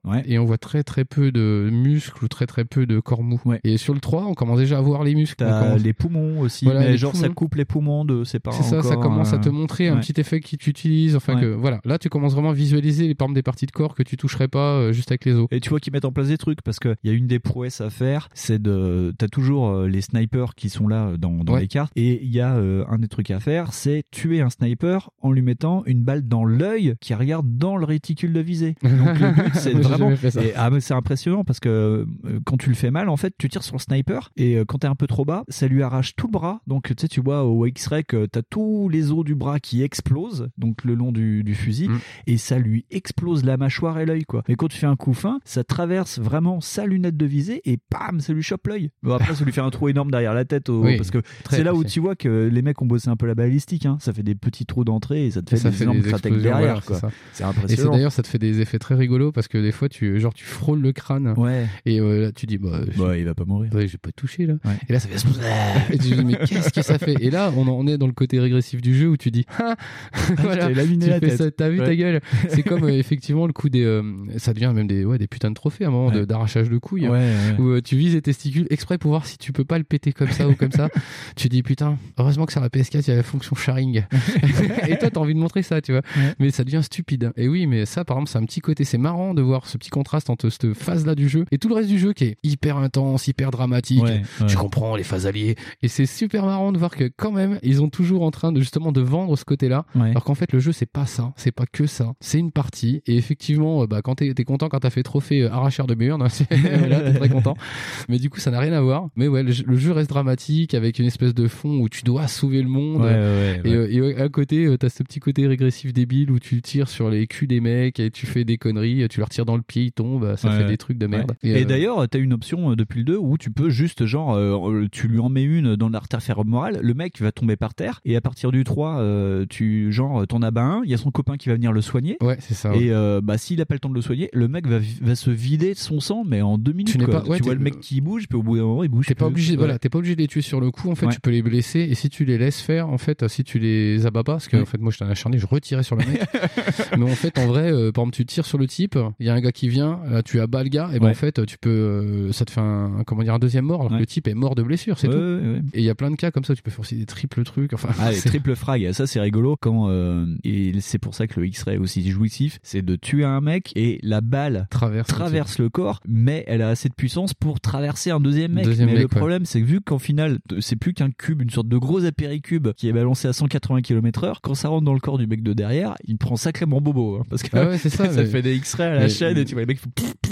C'est Tu dis, dégueulasse. putain, mais et voilà, c'est ça. Il y a le côté débile du truc et qui fait que voilà, tu dis, tiens, ils sont l'un derrière l'autre, ces crétins, Splock. Tu fais, ok, ça les a tués. Et euh, c'est très marrant, ça. Ça, c'est ouais. très génial, alors que c'est pas du tout le discours du jeu euh, qui est Non. vendu dans la narration. Bah, tu vois qu'il y a ce petit côté, c'est pour ça aussi que ça devait rebuter pas mal de gens, euh, ce côté sniper, t'es là pour sniper, faire des trucs de sniper, ou tu cherches de la balistique de sniper. Ouais, et c'est ça. Voilà. Et c'est pareil, hein, ça se règle au niveau des difficultés, Oui, comme tu l'as dit. Et tu peux jouer en très très facile, enfin Ouais. très facile. hein. Tu en peux tout jouer. assisté ou t'as juste, euh, Voilà. comme on dit, c'est dans un test, je crois que c'était sur euh, jb.com, où t'as un test où il te dit, euh, t'as juste à viser un peu plus au-dessus de la tête et tu fais des headshots. Voilà, mais c'est vraiment Ouais, ça. c'est ça. hein, t'es et globalement, assist, ouais. voilà, globalement, c'est ça. Et c'est surtout pour prouver un truc, c'est que le jeu n'est pas que ça. Ouais. C'est-à-dire qu'en fait, effectivement, si tu t'amuses pas à jouer infiltration, euh, tu vas perdre un peu du truc. Et de toute façon, tu t'as pas le choix de le faire. Et on va parce voir que, que, t'es- t'es- tu voilà, te fais c'est ça. baiser en. Puis à côté, t'as des super commandos, enfin, t'as des, des gros mecs qui te tirent la gueule. Ouais, c'est ça. hein. Et c'est pareil, t'as une variété des persos qui sont. Là, c'est pas encore hyper dingue, mais tu commences à voir que déjà, voilà, donc il y avait des. euh, T'as parlé des officiers, mais je sais Ouais. pas s'il y a déjà les opérateurs. Non, c'est dans le C'est dans le 4, 4. ouais. Parce que déjà, c'est ça. En plus, t'as les types, euh, ils- ont fait un effort là-dessus sur Ouais. te dire, ouais, il y a pas que des blaireaux qui vont arriver et dire, Hum, dis donc, il est mort lui. Les mecs ont des vrais, euh, comment dire, des vraies stratégies, comment ils marchent, comment ils bougent, et quand ils te voient, ils, ils zigzaguent ces connards. Et tu fais putain, mais euh, c'est- Bon, comme, comme dans tout jeu vidéo, ils parlent en allemand et donc ils te disent ce qu'ils vont faire. Oui, c'est ultra con. Les mecs rechargent, les mecs lancent des grenades. Donc c'est comme de- dans Wolfenstein, les Voilà, mecs hurlent. T'as envie de les mecs te disent- qu'ils vont vers la gauche. si t'as deux notions d'allemand, t'as compris Voilà. Et ce qui est rigolo, c'est que dans le 2, on avait des Russes et des Allemands, mais là, vu que c'est la campagne africaine, on, On a, a les, euh, on a des Allemands et des, des Italiens. Italiens. Ouais, c'est ça, Et on les les retrouvera dans le 4, vu que le 4 se passe en Italie, mais on tue aussi surtout beaucoup de miliciens ou de soldats à pied italiens, quoi, dans, dans le 3. Ouais, c'est ça. Et moi, j'avais, été, euh, je dis, mais attends, qu'est-ce qui se passe? Ils sont pas nazis, eux? Non, parce Ils que c'est pas italien présenté, on ne dit pas dans ce On niveau. Ah, attention, il y a euh, les soldats italiens. Non, non, on te le dit pas. On te- détour d'un chemin, t'as un mec qui te parle en italien, euh, tu lui mets deux balles dans l'abdomen. C'est ça, voilà. voilà. Et, euh, et non, je trouve que c'est pas mal en fait, mine de rien, de t'apprends deux trois conneries quand même Ouais. en histoire du coup. Ouais, bah oui, voilà. ouais. C'est sympa. C'est plutôt ma- bien fait sur ça. Ouais, c'est sympa. Et du coup, euh, et ça augure du meilleur pour le, bah, le prochain, le 4. Ah, Où, ouais. moi, en fait, j'ai pris une méga baffe pour le Ouais. 4. Parce que du Alors, coup, euh, avant de passer au 4, euh, on disait que c'est assez historique, puis le fun, c'est c'est le sniper. Mais toujours le méchant ou la grosse menace, en fait, c'est toujours un truc un peu chimérique. Dans le 2, c'est les V2. C'est- Ouais, ouais, à, la fin, Ah tu oui, finis par oui. buter un V2, euh, c'est assez fou. Mais alors, dans le 3, ça te parle d'un Des- truc qui a existé, mais pas vraiment. Enfin, c'est c'est euh, les rateux, ouais. c'est les rateux, c'est euh, en fait t'es là pour mettre un terme à la production de l'Uber Tank, mais c'est un truc, c'est euh, une plateforme gigantesque, c'est un tank qui, alors déjà euh, dans la réalité ils ont arrêté de le produire parce qu'il y a un mec, il y a Gérard, il a dit à une réunion avec Himmler et Hitler, il a dit bah c'est bien beau euh, le tank, mais euh, il peut traverser aucun pont en Europe en fait parce que sinon il écrase le, le pont. Mais- oui, c'était Voilà, c'est une euh. forteresse roulante, euh, ça tirait, euh, chaque canon c'était un canon DCA, il y avait trois canons je crois Et ça vous rate. prouve que, quoi qu'il arrive, les Allemands, ils allaient perdre. Ouais. Parce que ah, battre de l'aérien avec du terrien, c'est très difficile. Surtout avec des poules, quand c'est les chefs.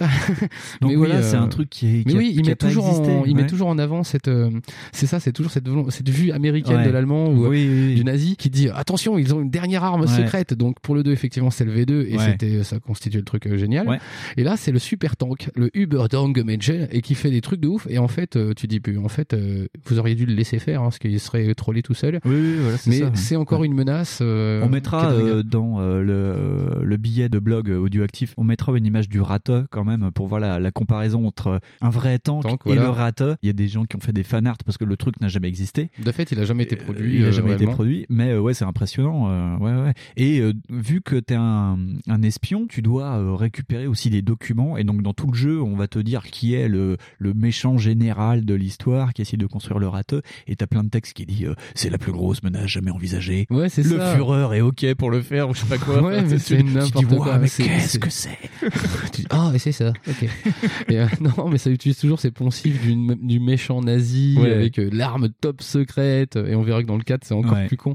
Mais, mais, mais oui, euh, c'est toujours utiliser les poncifs du nazi, euh, pas euh, sur le fondement de la Ouais. philosophie du truc, Ouais. mais sur comment il est le méchant ultime dans tous les jeux vidéo et les films. mais c'est ça et en plus pour clôturer moi sur le 3 j'avais j'ai réussi à acheter en fait la version GOTY donc il y avait les DLC et le DLC d'histoire c'est en trois parties c'est en trois volets ça s'appelle Save Churchill en fait tu t'aperçois juste après les événements du 3 que il y a une opération pour assassiner Churchill qui vient en Tunisie à la fin 42 et donc en gros ils vont mettre en place un système de il y a un sniper en fait sur le chemin d'une conférence qui doit tuer Churchill et toi tu dois ben Arrête tuer le mec. mec et donc euh, tu mets euh, déjà euh, deux parties à essayer de comprendre qui est ce mec et où il est. Et d'un seul coup, euh, le jeu dérape complètement dans le non-sens. Tu vas rentrer dans une base secrète allemande euh, en plein désert où ils mettent au point des bazookas antipersonnels, alors qu'à l'époque euh, c'est bah, c'est une arme que tu as dans le jeu où c'est un bazooka euh, anti-char. Et donc là, tu as une version avec des fils électriques de partout euh, qui est là pour tirer sur des soldats. Et le, le méchant euh, de fin, donc le sniper euh, que tu dois tuer, c'est un mec avec un masque de fer. Et donc pour l'abattre, faut lui tirer une fois dans la tête pour le faire sauter son masque de fer, et une deuxième fois où tu là-bas. Mais c'est complètement euh, non-sensique, quoi. C'est tu te bats à la fin contre une armée de snipers dans un oasis, et le méchant, c'est Vega. Tu vois, c'est- je l'ai pas fait du tout le DLC, j'aurais bien aimé. Mais Ouais. brigand. Mais ouais, à faire. Si vous trouvez une version, euh, prenez-les en, en avec tous les packs. C'est vraiment plus rigolo. Ça rajoute un, un peu plus de fun. Oui, Voilà. c'est ce que tu m'as dit. Ouais. Et dans le euh, 2, pareil, dans V2, je l'ai pas fait, mais t'as Kill Hitler, tu vois. Bon, Ah oui. euh, tu sais pas qui tu tues parce que t'as toujours le délire de dire, oh, j'ai peut-être tué euh, un clone d'Hitler. Jean-Michel Hitler. C'est Jean-Michel Hitler, voilà. T'as toujours une mission, et dans le 4, apparemment, c'est pareil, où ils ont refait un Kill Hitler, quand même. Ouais, j'avais vu qu'il y avait passé qu'il y avait un DLC, ouais, mais j'ai Ouais. pas, je l'ai pas eu. Donc euh, c'est mon point de vue sur le 3. Fonds, Oui, truc le, à rajouter le 3, c'est non, c'est bien, mais c'est pas top. Enfin, c'est c'est sympa. On commence à voir que ben euh, là, franchement, c'est un jeu qui était pas sorti pour la PS4. Ouais. Et comme on va le voir avec le 4, bah là, ils ont pris en compte euh, un peu plus de patates et du coup, c'est un peu plus euh, mieux, plus joli.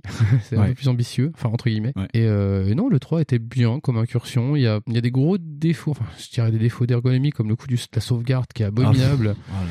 qui est, euh, qui, qui- beaucoup de temps sur la voilà, c'est sauvegarde. ça. hein. On, on a perdu énormément de temps sur oh, on a oublié de sauvegarder et puis c'est pas sur un des points de sauvegarde. Bim, alors on et là, tu, recommence. re- tu recommences de loin. Voilà, donc back en- dans les années 90, hein, où tu, tu apprends très vite à sauvegarder rapidement. Et sinon, pff, bah rien, rien. Mm. C'est c'est une continuation. Donc le jeu évolue sur des, des, des points. euh, tu te dis putain, c'était chiant euh, avant. Ouais. Et du coup là, bah, Là, ça moi pour moi c'était le premier. Ouais. Je dis bah du coup c'est chiant ces trucs là. Et euh, je vais voir que dans le 4, bah c'est plus du tout le cas. C'est un peu moins chiant. Et du coup c'est bien, mais c'est pas top. Eh ben, on va passer au 4, on va se mettre un petit air de mandoline, qui est le jingle du 4, et puis on va se retrouver de l'autre côté.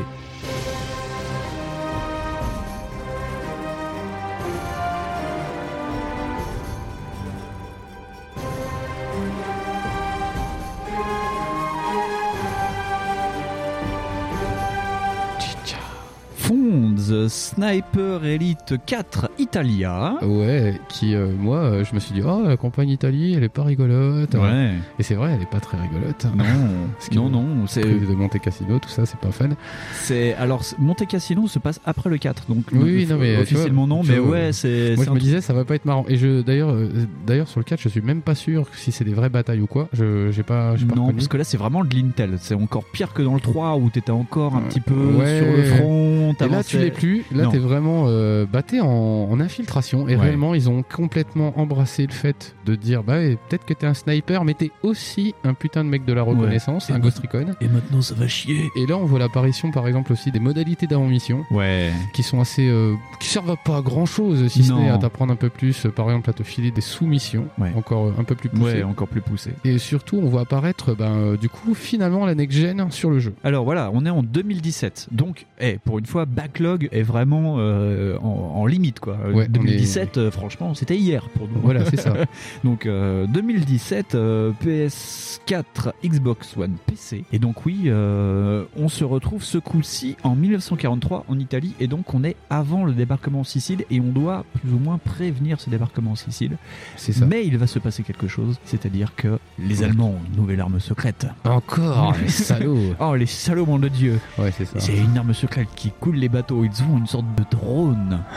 Ah, et donc après les, les tanks, voilà, nous arrivons sur les drones. les Les gars, drones qui coulent les bateaux, et donc en gros, tu dois trouver qui c'est qui fait ce putain de drone. Ouais, et vous remarquerez qu'à chaque fois, la pertinence des armes nazies. Hein. c'est qu'à chaque fois, euh, les types, ils font Oh, on a un super truc secret, mais un peu foireux. Bon, et finalement, c'est pas si important là pour le coup. Non, c'est c'est comme. euh, C'est vraiment, c'est vraiment ça. C'est en gros, on te dit tu as une menace à enrayer parce que ce coup-ci, ils reprennent un peu l'idée du DLC du 3, c'est que ça prépare l'invasion en Sicile et le commandant en chef du débarquement en Sicile, c'était Dwight Eisenhower. Ah Et donc, il sera sur place dans un bateau de tête, comme euh, il s'est passé ici pour le D-Day euh, sur les côtes normandes, où quand même le commandant en chef était sur un bateau.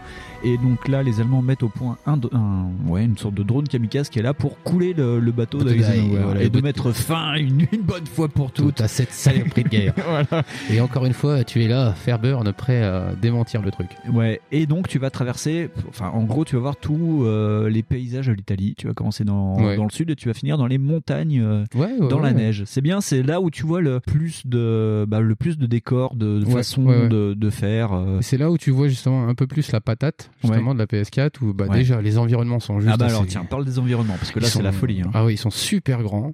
Là, du coup, ouais, vas-y, essaye de faire une connerie très bruyante pour voir ce qui va se passer. Et du coup, bah, là, c'est plus du tout des espèces d'arènes. Carrément, c'est des peut- mini open world. Ouais, c'est ça. T'es dans des espèces de mini secteurs. Enfin, pff, Ouais. c'est pas un open world, mais t'es quand même vraiment Bah, pas loin. La première mission se passe sur une île. Ouais. T'es largué dans, sur un débarcadère et tu dois aller dans euh, la maison euh, sicilienne qui est en haut de la colline, mais t'as toute l'île et donc tu peux passer en haut, en, En bas, bas, euh, voilà. sur la là- plage, grimper dans une montagne. euh, Donc, et si ça t'amuse, ouais. et effectivement, si ça t'amuse, on rentre dans des phases où tu peux pas tirer un coup de feu si t'as envie. Ouais. Après, ça va être handicapant sur certaines phases, Oui. parce qu'il y a des goulots qui te font venir justement attirer quand même sur des gens. Ouais, T'as des Mais- poches de résistance. Voilà, c'est ça. Tu peux pas euh, monter sur les toits comme un connard de Assassin's Ah, Creed. t'es pas Ezio, non Voilà, mais t'es pas loin. Parce que tu peux quand même euh, relativement profiter de l'environnement. Ouais. Tu peux vraiment rentrer dans des trucs. Et d'ailleurs, t'es un peu forcé à, fouiller dans les trucs pour Ouais. récupérer des munitions. Bah, un peu déjà comme dans le 3, hein, mais, Oui, oui, oui. mais là, c'est quand même un peu plus poussé. Tous les snipers élites te demandent par exemple de fouiller les corps pour trouver des balles parce que les balles il y en a pas beaucoup. Mais alors là, dans le 4, il y en a vraiment beaucoup moins. Ouais, voilà, c'est ça. Et là, tu te sens un peu seul perdu sur une map, quoi. Et, en euh, plus, ils ont réduit les balles pour le, le pistolet silencieux. Et alors que là, le pistolet silencieux, tu, tu vas t'en qu'est-ce qui chauffe là? Ouais, ouais, ouais. Ouais. Et là, vraiment, par exemple, c'est là où tu vas te dire, tiens, Sniper Elite euh, mérite moins son nom. Parce que justement, il y, a- il y a des phases que tu fais Covell Road. Et en fait, ouais, là, tu reconnais un peu de l'ADN de tout ce qui est jeu d'infiltration la Splinter Cell. Et tu te dis, bah pareil, le marquage. Et c'est vraiment cette recette-là qui est utilisée, mais à outrance. Et du coup, là, ça prend vraiment de sa superbe avec bah, la taille des environnements. Et euh, aussi, euh, comment dire, sais, la mise en scène du truc qui fait que tu vois que vraiment t'es loin. Vraiment, tu dis, ah, c'est là-bas qu'il faut que j'aille. Ah, mais ça fait un kilomètre 5. Et là, tu commences à tester aussi la limite de ton personnage. Parce que du coup, tu ne peux plus vraiment. Euh, bah, t'es toujours limité avec ta phase de cardiaque. Ouais. Et euh, du coup, c'est très compliqué. Ça devient très long d'aller Oui. quelque part. Ah oui, les cartes sont vraiment gigantesques et c'est Ouais. c'est ouais, c'est des rallyes. Hein. C'est vraiment. Ça. euh, soit si tu veux te faire euh, une mission par jour, bah dis donc euh, tu commences tôt puis tu dis voilà aujourd'hui moi je vais faire ça, mais c'est euh, en gros une mission tu la fais pas en un coup. T'es obligé Ah de non, couper à un enfin, moment, euh, après, sauf si t'as des phases de 5 heures de jeu, hein, mais euh, clairement, euh, la petite phase après le boulot, euh, tu la feras pas. Non. C'est, tu feras une session, y a pas de problème, parce que les phases de sauvegarde sont un peu plus malines, parce que justement, ça sauvegarde sur certains points que t'arrives. Alors là, autant le 3 sauvegardait pas du tout, autant le 4, et moi j'ai eu le problème inverse, ça sauvegardait trop. Le jeu sauvegarde toutes les minutes. Donc ça fait tac, tac, tac, tac, tac. Et des fois, ça sauvegarde au moment où euh, il y a un mec qui te tire dessus, donc t'es obligé de, Voilà, prendre deux sauvegardes avant. Mais ça sauvegarde vraiment trop, trop enfin très, Voilà, très, très, très, très, très, Voilà, très c'est ça, régulièrement. ça. Ça sauvegarde, oui, voilà, à des moments où, bah, par exemple, ils étaient en semi-alerte et toi, t'es comme un con. Et Ouais. euh, tu dis, tiens, ça, c'était le moment où je devais avoir des balles. Et bah, Ouais. Tu les as pas. Donc, tu vas souvent refaire du, euh, de la relance de sauvegarde Ouais. avant. C'est moins un problème Non, que ce que, problème, ce que, ouais. ce que c'était le fait de pas Ah sauvegarder. ouais, ouais. c'est moins un problème. Et puis tu peux créer, euh, bah, tu crées une sauvegarde manuelle à des points, à des instants. Oui, voilà, c'est ça. Et tu sais que toutes les sauvegardes après, bah, tu t'en fous. Voilà, c'est ça. Et surtout, tu as une multiplication des objectifs qui est, euh, Oh qui est juste dingue, parce qu'en fait, là maintenant, tu as affaire à, par exemple, la mafia italienne. Ouais. As en plus, donc, dans ces phases de prémission, où on te donne justement des objectifs, où on discute avec toi, on- ça te pose le brief, euh, enfin le briefing, euh, pas comme avant, où tu avais juste euh, la voix donc du héros qui te disait, là, je devais faire tel truc et tel truc. Dans le 2 et dans le 3, c'est quelque chose qui est raconté après. C'est vraiment du débrief Voilà, ou ça. des souvenirs. T'as l'impression que le mec raconte un, fla- un Ouais, ouais. flashback, et là, en fait, maintenant, on est dans la narration active, Ouais, et t'as même des séquences cinématiques avec les personnages qui sont tes intervenants. Et en plus, ce qui est rigolo, c'est que tu as des sortes de zones pour le briefing et c'est une zone qui est, on va dire, un peu plus loin de ton théâtre d'opération. Donc tu vois au loin ce que tu dois faire. ça. Et ça, c'est. Il y a euh, des zones même sympas où il y a une mission où tu dois, c'est l'une des plus rapprochées, je trouve, où en gros on te dit, euh, voilà, ça c'est un aqueduc, euh, il y a un, un train allemand DCA, enfin Ouais, ouais. anti-DCA dessus, il faut faire juste sauter l'aqueduc. Et au début, t'es vraiment en bas de l'aqueduc, donc tu vois tout le théâtre d'opération qui est en hauteur. Oui, c'est ça. D'ailleurs, tu, tu rentres dessus. D'ailleurs, faut pas faire forcément l'erreur de dire, eh hop, on s'en fout, on passe la phase cinématique narrative Non, et non, euh, on la coupe. Par exemple, pour l'aqueduc, j'ai été niqué parce que je Ouais. savais pas. Ah. J'ai dit, mais comment je fais pour aborder le truc? Et en fait, j'étais un petit peu niqué. Bon, après. C'est pas Oui, compliqué non plus. hein. Et par exemple, cette phase de l'aqueduc était géniale parce que justement, là, on te demande pas d'aller assassiner un mec tout bêtement Non. comme un con. Tu vas faire péter un pont. Tu dois faire péter un pont. Et euh, là, on, justement, on voit justement cette variété de trucs que tu dois faire. Et Ouais. euh, il y a où tu dois assassiner des gens. Et même sur cette fameuse map où t'as l'aqueduc, tu dois assassiner des mecs, mais c'est Ouais. des soumissions. C'est des soumissions. Et euh, ce qui est rigolo, c'est que là, le, vu que le bruit est encore plus important que dans le 3, Ouais. là, en fait, faut attendre que le canon DCA Tire. tire, Voilà, c'est ça. pour avoir euh, 30 secondes pour tirer. Et ce qui est bien, c'est que vu qu'il l'effet d'écho, en fait, tu entends euh, l'opérateur du train qui hurle pour le rechargement et t'entends crac crac. Et là que tu sais Et qu'il faut t'as une que ambiance, euh, et que t'as 30 secondes avant que ça fasse. Et, et voilà, et euh, donc l'utilisation de l'ambiance sonore, elle est juste géniale. Ouais, ouais. Et euh, oui, effectivement, là, on arrive maintenant dans le truc où on se dit, ah, tiens, il y a un bruit là, et j'ai Ouais. même pas besoin de regarder l'icône pour savoir ou quoi, parce que on sait que ça va foutre le bordel et qu'on peut y aller, quoi. Et ça fait des phases, mais qui sont juste assez grisantes pour jouer. Parce que cette phase du train là, où je me rappelle, ouais, avoir été au bout du train et voir des mecs pas comprendre ce qui se passait, parce. Qu'en fait, ils prenaient des balles dans la tête, c'était une alerte, mais Ouais, ils comprenaient pas. Mais ils comprennent pas parce que de toute façon, t'as le sol qui bouge en plus. Enfin, le, C'est t'as ça. le train, il tire, t'as tout qui bouge sur un C'est ça. de 10 Et t'as des, euh, kilomètres. des environnements qui sont assez grands pour, euh, par exemple, je n'ai pas compris d'où venait la balle. Mm. Tout bêtement, euh, bah, je suis en train de marcher et je prends une balle de loin. Ouais. Tu dis, putain, mais mince, euh, Où est ce mec? Où est ce mec? Et en fait, bah là, ça t'apprend encore plus à revoir ton environnement, à regarder, bah comme tu devrais le faire en fait. Donc et là, tu vois justement cette phase de petit scintillement du mec qui est au loin, et tu dis putain, là, là, ça va faire combat de sniper. Et ça fait un petit peu ce genre de truc là.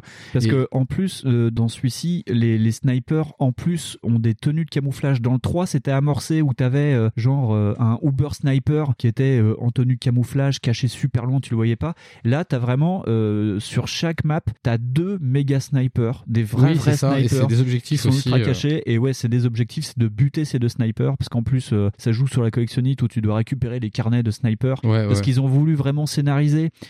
Chaque soldat a une vie. Quand tu utilises les jumelles pour marquer les personnages, en fait, ça va te dire euh, grade, comment, hein. chaque euh, soldat voilà. s'appelle. T'as même une mini bio. Moi, je me souviens une fois, euh, je sais plus sur quelle mission, où t'as deux mecs qui discutent et quand tu regardes le premier, on va dire, par exemple, le mec s'appelle Hans Gruber et il déteste un truc dans la vie, c'est qu'on lui vole son chocolat et le jour où il trouvera le voleur, il le tuera. Et quand tu prends le mec d'à côté, c'est Edmund Schmitz n'a jamais dit à, son, à Hans Gruber qu'il lui volait son chocolat tous les soirs. Tu vois. Ouais, c'est ça. des Et, ça- tout et t'as- quoi. et voilà, et t'as plein de côtés narration indirecte qui sont assez géniales, qui du coup manquaient en plus dans le 2 et le 3. Ouais. Parce que dans le 3, on trouve qu'il y a un- moi je trouvais qu'il y avait un manque de vie Ouais. dans le jeu, qu'il y avait un manque de, qu'il y avait une espèce de petite froideur parce que bon bah ouais, ok d'accord, ils ont créé un personnage, mais au final, à part sa voix, euh, bah le mec a pas tellement de, de- de- comment il est pas assez Il a pas d'épaisseur. Voilà, il a pas d'épaisseur. Là, il en a pas plus en vrai. Il y en a un peu plus parce qu'il y a des phases euh, de narration Oui, où cinématique il discute avec des gens. voilà, on voit que le type, euh, voilà. Et là, en plus, t'as l'environnement qui commence à devenir assez vivant par ces narrations indirectes où tu trouves des trucs, euh, justement, des lettres. Tu retrouves Oui, des lettres. Les- et, et c'est ça qui est intéressant, c'est qu'en plus c'est euh, un truc qui est vraiment historique, c'est que tu ramasses sur des corps les, les lettres d'adieu que chaque soldat devait écrire pour ses proches au cas où il devait mourir, où tu ramasses des lettres plein de sang avec marqué euh, bon bah voilà si vous lisez ça c'est que je suis mort et puis ça te donne un peu de.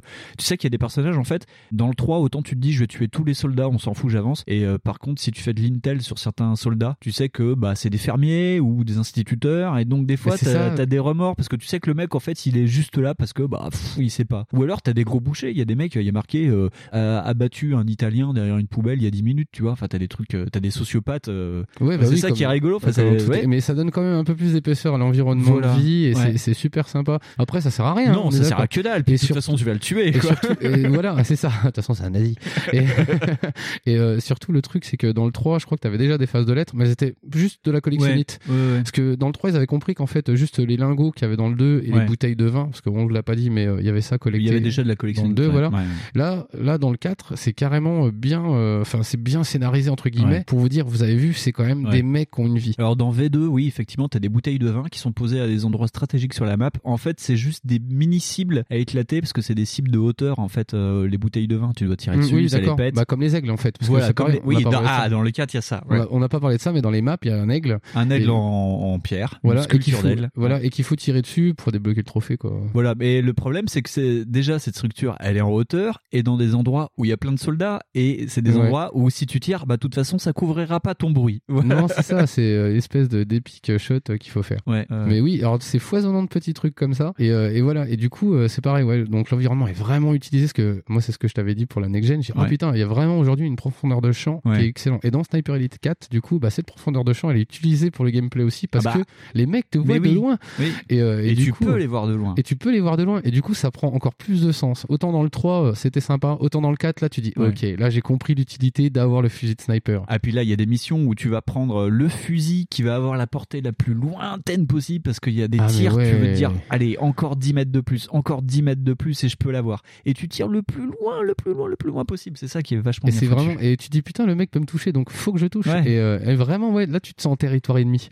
Et euh, moi, j'avais trouvé, moi, j'ai trouvé le 4 génial. Et d'ailleurs, dans le 4, c'est là où on parlait tout à l'heure de difficulté. Dans le 4, il y a une difficulté ultra hardcore, c'est-à-dire qu'il y a une, euh, il y a un mode euh, réel, balistique réel, c'est-à-dire Ouais. que t'as aucune indication à l'écran et tu tires vraiment comme si t'étais vraiment un, un sniper, quoi. Et Là, Ouais. euh, apparemment, le jeu doit être très très compliqué. Parce que moi, j'ai essayé les, les niveaux un peu supérieurs où tu dois gérer vraiment le vent, la gravité et plein d'autres trucs qui sont pas vraiment expliqués dans le jeu, quoi. Mais en gros, où tu commences à tirer sans, enfin, de moins en moins d'assistance, là, ça commence à être balèze. Et le mode réel, c'est en plus tu prends une balle, tu meurs, t'as pas de notion Oui, de, voilà, de vie ou quoi que ce ouais, soit. ouais. Mais ça devient compliqué parce que on, te vise et puis euh, les snipers en face, c'est quand même des gros bourrins. C'est Ouais, assez des- impressionnant. Bah déjà les mecs ils te touchent ouais, direct, Ah euh, ils ouais. tournent. moi je, le nombre de fois je me suis euh, je me suis pas retourné j'ai pas fait gaffe à la map parce que encore une fois je me croyais dans un truc où euh, l'environnement était très fermé et en fait non non les mecs sont très très Ouais. très très lointains et euh, ouais bah pareil tiens le coup de ce viaduc qui m'a choqué parce que bah en fait il y a une espèce de petit ponton qui est au loin que t'as pas vu au début et il y a un mec au-dessus avec euh, son fusil qui t'attend et qui dès qu'il voit un truc suspect il tire Il et, euh, tire, tu il fais- tire en plus, s'il te loupe, il lance l'alarme. ouais c'est ça Et là, les alarmes, ça fait venir une nouvelle catégorie de soldats allemands où c'est des soldats un peu plus renforcés, c'est des sortes de, de commandos et Ouais, les mecs, ouais, ils ont des gilets par balles et ils viennent par deux ou par trois. Et dans le lot, il y a des faux snipers, enfin des mecs de, des tirs de, Ouais. de précision, mais qui sont pas des vrais super snipers, mais qui te visent de méga loin, quoi. Et ça. les mecs sont renforcés, donc ils ont des casques lourds, des machins. euh, Il y a les opérateurs radio aussi on qui débarquent. voilà,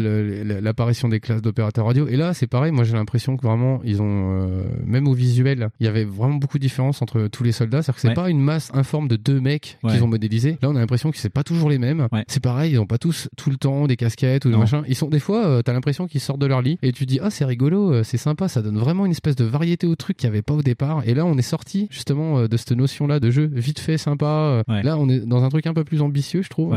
Et, et vraiment même, cool quoi. même, même sur les Italiens, parce que t'as la, les soldats italiens, mais t'as aussi la milice italienne. Donc t'as des mecs habillés un peu plus en civil, mais en paramilitaire, quoi. Ils font-.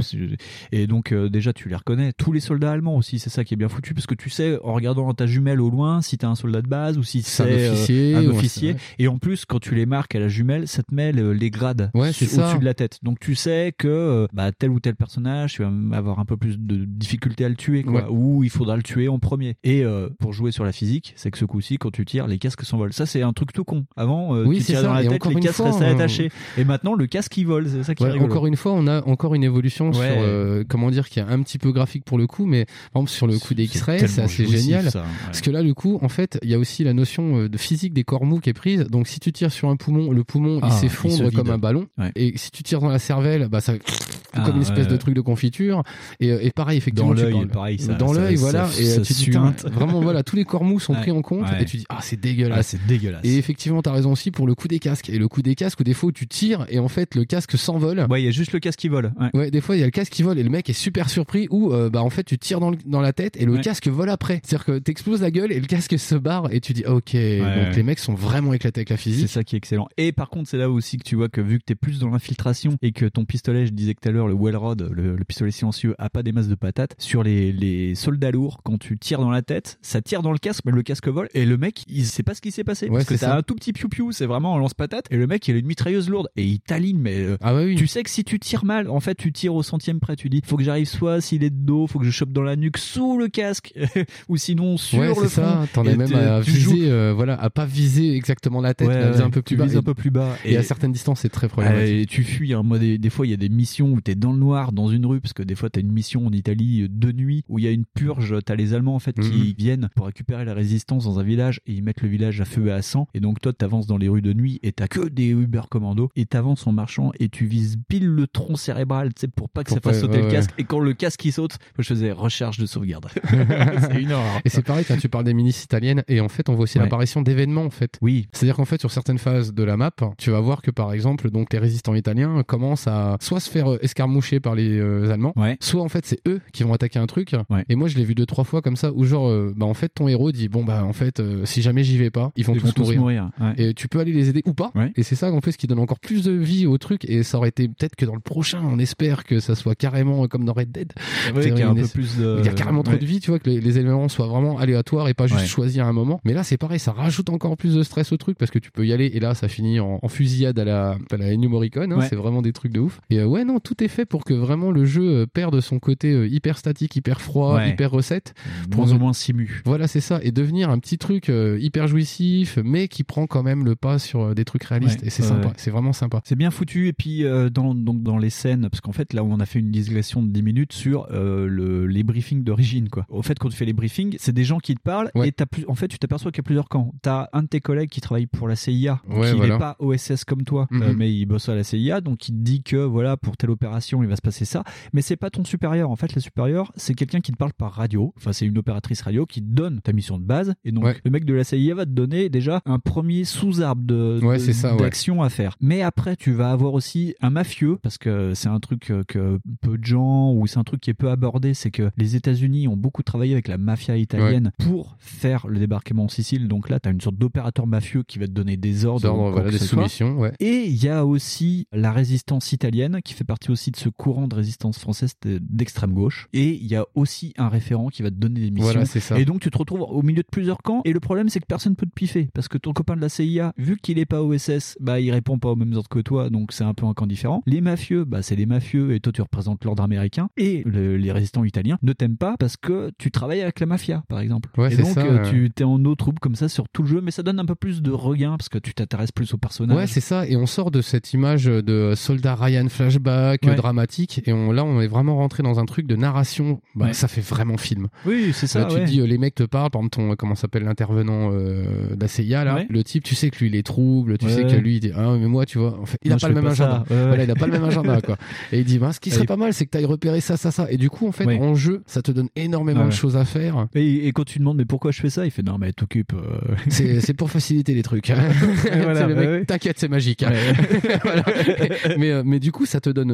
Ouais, en fait, si tu. En plus, t'es pas obligé de leur parler. Non, ouais, C'est-à-dire que tu peux directement aller à la mission Ouais. et faire ça comme ça. Tu peux aussi donc leur parler, avoir ses sous-objectifs et ne pas les faire. Ouais, ouais, ouais. Parce que moi, je me rappelle d'avoir, par exemple, il fallait que je liquide euh, des, des canons, des canons sur euh, une forte, sur une base. Ouais, sur une base où t'as Voilà. des canons à faire péter. Voilà, et tu n'as pas à le faire, t'es pas obligé. Donc, en plus, euh, euh, le problème, c'est plus tu diminues le nombre de canons, plus tu diminues aussi tes sources de bruit. Parce que là, t'es sur des canons Oui, voilà. DCA qui te créent du bruit. Parce donc tu peux tirer tranquille. Parce que dans cette base, je me rappelle avoir eu un silence assourdissant en fin de mission parce que je dis, mais en fait, il n'y a plus rien qui fait du bruit, merde, Ouais. je suis dans la merde pour tuer les gens. Mais Ouais, oui, et puis t'as des blocos partout et t'as plus un bruit et tu sais que bah t'as des snipers, euh, des mecs lourds parce qu'ils gardent quelqu'un et, Ouais. et toi tu fais bon bah ok c'est cool. Ouais c'est cool. Et du coup, mais ouais, mais du coup, moi j'avais vraiment aimé euh, cet esprit-là euh, hyper riche de qu'on est sorti du cadre de tiens fais ça, fais ça, Ouais. fais ça. Là, c'est vraiment tu peux les faire, c'est pas Ouais. les faire, c'est là mais c'est pas là. Enfin, tu n'es Ouais. pas obligé de le faire. Et vraiment, ça donne un, un ton euh, au jeu qui est euh, qui est largement plus ambitieux que ce qu'ils ont voulu faire avant. Oui. Et puis en plus, c'est pas, on va dire qu'il y a des missions. Bon, c'est complètement scripté, mais euh, de- euh, d'avoir par exemple la, la figure de la résistance italienne, c'est une femme en fait qui essaye de venger son père. Et t'as tout un truc. Bon, c'est drivé dans l'histoire. Oui, et oui, oui. donc les missions s'enchaînent. Mais parce qu'à un moment, elle pète les plombs, elle veut essayer de libérer son père et tout. Ça t'emmène vers d'autres missions, mais ça donne un peu plus de, de peps, quoi. C'est pas, euh, voilà, on te dit de faire ça, euh, tu es telle personne. Ouais, tu sors, euh, tu sors de ce bête cadre, tu sais, de Ouais. oui, ta mission est de faire ça. Ouais, et là, t'as plus ça, t'as as ça effectivement, avec un, peu plus de souplesse sur l'histoire. La narration, elle pète pas trois pattes un canard. hein. Non, bah mais non. elle est hyper classique. Bah voilà, Ouais. le- la, la fille qui veut venger son père. euh, Mais mais c'est là. Et du coup, ça a vraiment un peu plus de chaleur à l'histoire. Et tu dis, ah, ok, donc euh, Fairburn, il fait quand même des trucs pas que pour l'armée, machin, entre guillemets. Et tu dis, ah, c'est cool. Bah, c'est l'épisode qui lui donne le, le plus de, De personnalité. de personnalité, euh, oui, oui, parce que de- dans le 1, c'est vraiment euh, c'est Sam Fisher, mais première trilogie. Enfin, voilà, il, voilà. il est, il est neutre, quoi. Dans le 3, il parle à une personne, juste avec l'anglais. euh, Le, le mec là. Il y a que- quelqu'un que t'exfiltres et qui a dans deux trois missions où t'as un soldat anglais, enfin Ouais, un lieutenant anglais. C'est la seule personne du jeu avec qui il parle vraiment. Ouais. Alors que là, il blablate et il s'intéresse plus à tel ou tel personnage et tout. Ça sort jamais du cadre. Non, non, tu, tu non. sais pas s'il Ouais. aime- il préfère les pâtes ou s'il préfère le riz. mais au moins, tu- ça apporte quand même voilà euh, au fait que le personnage est pas juste statique, il est pas muet et, euh, et ça rajoute un peu de trucs. Et ça, je trouve ça vraiment sympa. Sans rajouter tous les plus qu'ils ont fait, c'est-à-dire qu'il y a des évolutions au niveau aussi des capacités de shoot. C'est-à-dire qu'en fait, bah pareil, tu peux vraiment euh, ce coup-ci tuer les tankistes assez facilement. Oui, et c'est appliqué à tous les véhicules. C'est-à-dire Ouais. que tu peux neutraliser parce que là, t'as des, des voitures, euh, les voitures blindées là. euh, Des espèces de véhicules, euh, ouais, les canaux automobiles, les- mais euh, où tu peux juste tuer le conducteur et donc tu l'immobilises ou tuer la tourelle ou enfin tu peux C'est ça. tu peux immobiliser et après ce qui est bien c'est que tu as le, le finish move c'est-à-dire que si tu tues par exemple juste le conducteur et que tu arrives à berner la tourelle tu peux coller une charge explosive tu as en surbrillance un endroit pour coller des charges explosives sur ça. tous les véhicules et ça fait exploser les véhicules Voilà, donc pour ça. les tanks c'est plus pratique tu tues le tankiste et si tu arrives à passer entre la tourelle tu peux juste coller euh, Et une charge des, explosive sur le euh, Panzer Et justement, tiens, pour revenir encore sur le coup d'explosif, où en fait, ce coup-ci, les maps, elles sont faites pour que tu sabotes vraiment. Oui. T'es pas obligé de genre Ah, attendre. pour. Voilà, t'es pas obligé d'attendre que les trucs s'activent euh, parce que t'as éveillé les soupçons de quelqu'un. Ouais, ouais. Tu, par exemple, t'as une rangée de trucs et si tu fais péter un machin, et bah du coup, les mecs ils pourront pas s'en servir quand ils vont te chercher. Et c'est pas mal et c'est vraiment bien foutu dans le sens où maintenant tu peux aborder le jeu de tous les sens effectivement que tu veux. C'est moins rigide que celui d'avant. Et il y a, ah, il y a des bon, effets domino parce que ça joue beaucoup aussi sur la pyrotechnie parce que par exemple c'est dans la mission le- de l'aqueduc il y a un coin en fait où tu as une sorte de, de gros réservoir d'essence et quand tu tires dessus ça va faire péter Ah ouais. donc, le réservoir donc ça va faire plein de morts mais ça va entraîner en chaîne ça va faire exploser tous les camions qui sont garés devant Tout, avant voilà, ça, ouais, ça ça. les faisait pas péter il y avait une sorte de limite on va dire physique Technique, qui avait ouais. comme sur 360 où euh, bah, tu fais péter une voiture bah la voiture d'à côté elle pète pas mais là non ça pète tout en chaîne Voilà, c'est ça. Et donc ils tu crées une sorte de chaos et toi t'es loin t'es déjà plus là tu peux même limite pas voir l'explosion et tu te barres C'est ça. Et en fait, là, maintenant, t'as vraiment une grosse prise en compte, euh, une grosse évolution justement de la physique qui est assez Ouais. géniale là-dessus. Et ça en rajoute encore euh, à ce plaisir de foutre Ouais. la merde. Et d'ailleurs- dans celui-ci, pour euh, foutre encore plus la merde, ils ont rajouté une arme non létale, c'est-à-dire que tu peux lancer un petit caillou et tu peux euh, l'imbiber, tu lui mets un torchon, t'imbibes Ouais, euh, de- de- d'essence. trucs. Et donc, genre, juste tu lances un truc enflammé par terre, mais si c'est à côté d'un baril, ça va péter, mais quelques secondes après. Donc, t'as c'est du temps ça. pour te barrer. Ou t'as des charges à retardateur que t'avais pas Et avant. voilà, euh, et c'est ça. Et du coup, ça en rajoute en fait encore sur les possibilités que t'avais, mais alors que c'est les mêmes, Oui, mais oui, que oui. du coup, ça en rajoute sur ce que tu peux faire au niveau de ton coffre à jouer, quoi. Ouais. Parce que vraiment, euh, t'es sur une map, donc ton espace de jeu est là, et euh, avant, tu pouvais faire ça, et maintenant, en fait, tu peux encore faire plus Ouais. de trucs. Et euh, ouais, la map de l'Aqueduc, j'ai passé énormément de temps dessus parce que tu peux Ouais. faire beaucoup de choses. Ouais, ouais. Mais, euh, mais par exemple, je me souviens aussi euh, de la map, euh, la maison là, c'est une espèce de château, où en fait, c'est un espèce de cache-cache géant. Oui, oui. C'est-à-dire que tu rentres, tu peux te cacher, tu peux faire des trucs, t'as dans les, euh, les vignes à un moment donné. Ah, euh, ça, c'est le monastère aussi. c'est T'as un monastère, monastère ou c'est une villa, je sais plus. Bah, il y a deux trucs. Il y a une où il y a une villa et l'autre, il y a où il y a C'est ça, et carrément t'as un l'impression monastère. qu'il y a vraiment, qu'il y a vraiment Ouais. tout a été réfléchi, toutes les parties ont été réfléchies pour pas que ça soit juste là. C'est juste, tiens, tu vois, euh, les vignes, si tu abordes ça comme ça, mec, Mais tu les vignes, c'est le monastère, c'est le... et c'est balèze parce que dans chaque travail de vigne, en plus, t'as un, un commando. T'as des types, et euh, ouais. t'as un mec qui te dit, ah bah mission secondaire, tu vois, juste avant le monastère, qui est vraiment très très en hauteur, sur le promontoire juste avant, tu as un petit fortin du 14e siècle, mais c'est rempli de Waffen SS, mais ras la gueule. ça, et si tu euh, tues le mec dans le monastère, ils vont tous venir te voir. Donc tu fais, bon, ok, je liquide tout le monde. Et mais dans chaque travée de vigne, juste avant ce petit fortin, t'as un mec. Et euh, mais moi, je me suis retrouvé bloqué avec euh, des mecs qui avançaient sur chaque travée de vigne. Moi, j'étais au milieu. Et t'as le sniper dans le fortin qui te cible. Et euh, la panique totale, quoi. Donc tu vas Ouais, avec ouais, ton, et euh, ton, petit, ton petit suppresseur de bruit. Là, tu. Ouais, c'est ça. Mais moi, j'ai- moi, j'ai trouvé ça super bien foutu. Il y a des moments où tu dis, oui, non, là, j'y crois plus, là, parce que je suis en train de remonter, je suis en train de remonter la- l'allée et puis personne m'a vu.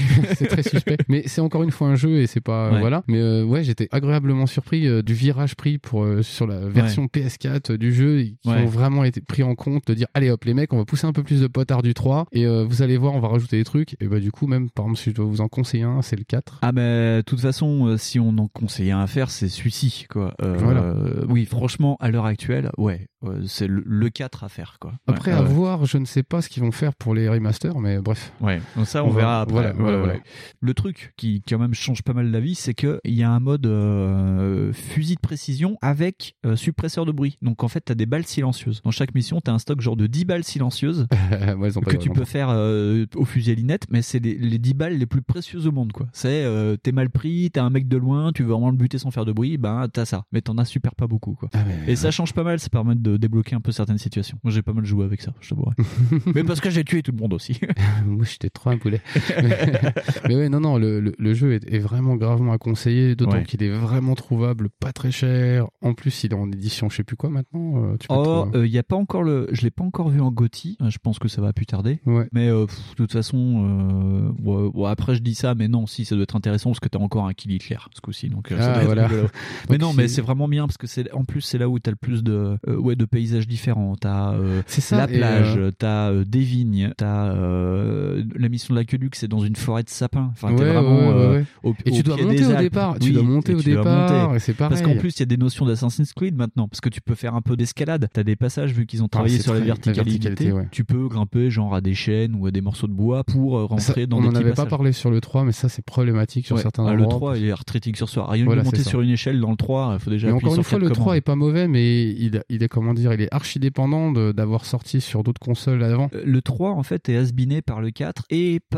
l'environnement du 2, je trouve. Moi, Ah bah moi, euh, Ouais. le gros problème, si je dois faire un petit bilan de ces trois jeux-là, Ouais, voilà, on va c'est faire ça, le c'est bilan, ouais. C'est euh, le, le 2 euh, bénéficie de- d'environnement crépusculaire super chouette avec une bonne ambiance. Il Ouais. y a pas tellement de trucs à faire, mais le jeu est très court en même temps. euh, de mémoire, euh, je sais pas, moi j'ai déjà joué, euh, je crois que j'étais à la moitié du jeu. Oui, Et oui, je- là je- où tu en étais, t'étais à la Et moitié c'est du ça, jeu. 2-3 heures de jeu même Ouais. pas. Et à l'inverse, le 4 est hyper long, tu peux faire Ah, plein de trucs, et tu peux vraiment faire ce que tu as envie de faire par rapport à, à genre, bah tiens, je vais tirer sur ce machin, ça va faire ce truc-là. Et du coup, tu peux le faire. Sur le 3, c'est toujours un peu, ah, c'est toujours un peu, tiens, je vais tirer sur ce tank, eh ben je peux pas, parce qu'en fait, faut vraiment tirer sur le machin Ouais. précisément, et ça va péter. Mais disons qu'en plus, et là où le 3 en plus est moins bien que les autres, c'est que le boss de fin, enfin le, le dernier tir, parce qu'à chaque fois, Ouais. que t'es un sniper, ça se finit par l'ultime balle dans la tête, quoi, où tu tues Ouais, le, général Van Göring ou je sais pas quoi là. Enfin, pas, pas Göring, non, mais Non, enfin, bref, tu tues le, le méchant. Mais à, à chaque fois, c'est le dernier tir. Le 3, c'est le plus mauvais, parce que parce que parce que c'est mal foutu. Alors que dans le 2 et dans le 4, surtout dans le 4, Ah, ça 4, se finit vraiment à la c'est James. Bond. Ouais, c'est C'est, euh, dans les Alpes, euh, euh, dans la neige. Donc déjà, t'es en tenue de camouflage euh, et tout le monde euh, habillé en blanc et tout. Ça Et se finit dans la que- neige et tout. Et, et c'est limite chronométré. Tu as quelques instants pour finir C'est ça, jeu. et tu dis putain, les mecs ont fait ça vraiment et euh, ils sont inspirés de films et tout. Oui, parce que tu dis sûr. putain, le mec, quand il s'en va, il rigole, il fait ha ha ha, mais Ouais, comme un c'est- méchant James Bond. ouais. Tu dis putain, mais c'est dingue. Et là, là, du coup, il y a un rythme. Là, c'est pas froid. Là, c'est pas hum, mission numéro 13. Tu vois. Et voilà. Et là, c'est cool. Et ouais, effectivement, ce coup de se barrer avec son avion, c'est ça Je Oui, il se barre avec son avion. Et, euh, et Ouais. du coup, tu dis putain, c'est génial. Et, euh, et tu dis, tu le vois partir, il te nargue en plus. Et tu Ouais. dis, oh, c'est génial. Ouais. Et euh, ouais, moi, j'ai un meilleur souvenir du 4 que du 3. Alors que le 3, vraiment, il n'y a, pas de trucs qui ont été enlevés comme dans Crash Time. Il n'y a pas des trucs qui ont été rajoutés Non, de façon idiote. Non, non, non, non. C'est juste que le jeu bénéficie pas de du truc. Enfin je veux dire ils se sont restés sur la recette, ils ont évolué un tout petit peu. Et là en fait sur le 4, ils ont vraiment fait un gros gap et du coup ils ont bénéficié de bah, cet environnement vachement élargi et du coup on prend en compte le potentiel de ce que devait être le jeu. Ouais. Et euh, bah du coup ça te donne la hâte de faire le 5. tu vois. Ah voilà, ouais. Donc on va pas vraiment conclure parce que on Non, va non, vous parler d'un dernier jeu. Mais euh, oui, euh, alors euh, vu qu'on en parlait depuis tout à l'heure, en fait, euh, Rebellion a annoncé il- le mois dernier, ça tombait bien, qu'ils annoncent ça juste avant l'enregistrement. Ils vont faire euh, un Sniper Elite V2 VR, donc l'ambiance Berlin 1945 en VR sur les consoles actuelles, un remaster du V2. Donc Fonds euh, est vraiment euh, attentif à ça parce que euh, il voudrait finir V2 mais sur les consoles actuelles parce que Voilà. ils vont faire un réup graphique et moi ce que j'espère c'est qu'ils vont apporter tout le tout ce qu'ils ont fait du 4 dans le Ouais, 4 j'espère et le aussi. mettre dans le 2 parce que ça fera un super méga bon jeu. Ils vont apporter le Sniper Elite 3 sur Switch donc ça peut être intéressant aussi si vous avez une Switch et que vous voulez commencer et ils ont dit qu'ils lançaient en fait la production du 5. 5, ouais. Donc bon, elle doit être commencée depuis quelques temps mais euh, voilà, on aura un Sniper Elite 5 Et on, on- espère euh, il y a encore beaucoup de terrains d'opération, ils peuvent faire Oui, plein de trucs oui. Sachant que, bon, euh, en plus, le V2 qui était une sorte de conclusion n'en est pas vraiment, c'est juste que ça se passe en 45, mais ils peuvent déborder. Donc là, Ah, on ils est en peuvent, mais 43, ils il reste une année, ils peuvent faire d'autres théâtres d'opération. Ils peuvent Est-ce partir qu'ils sur iront en hein. Russie?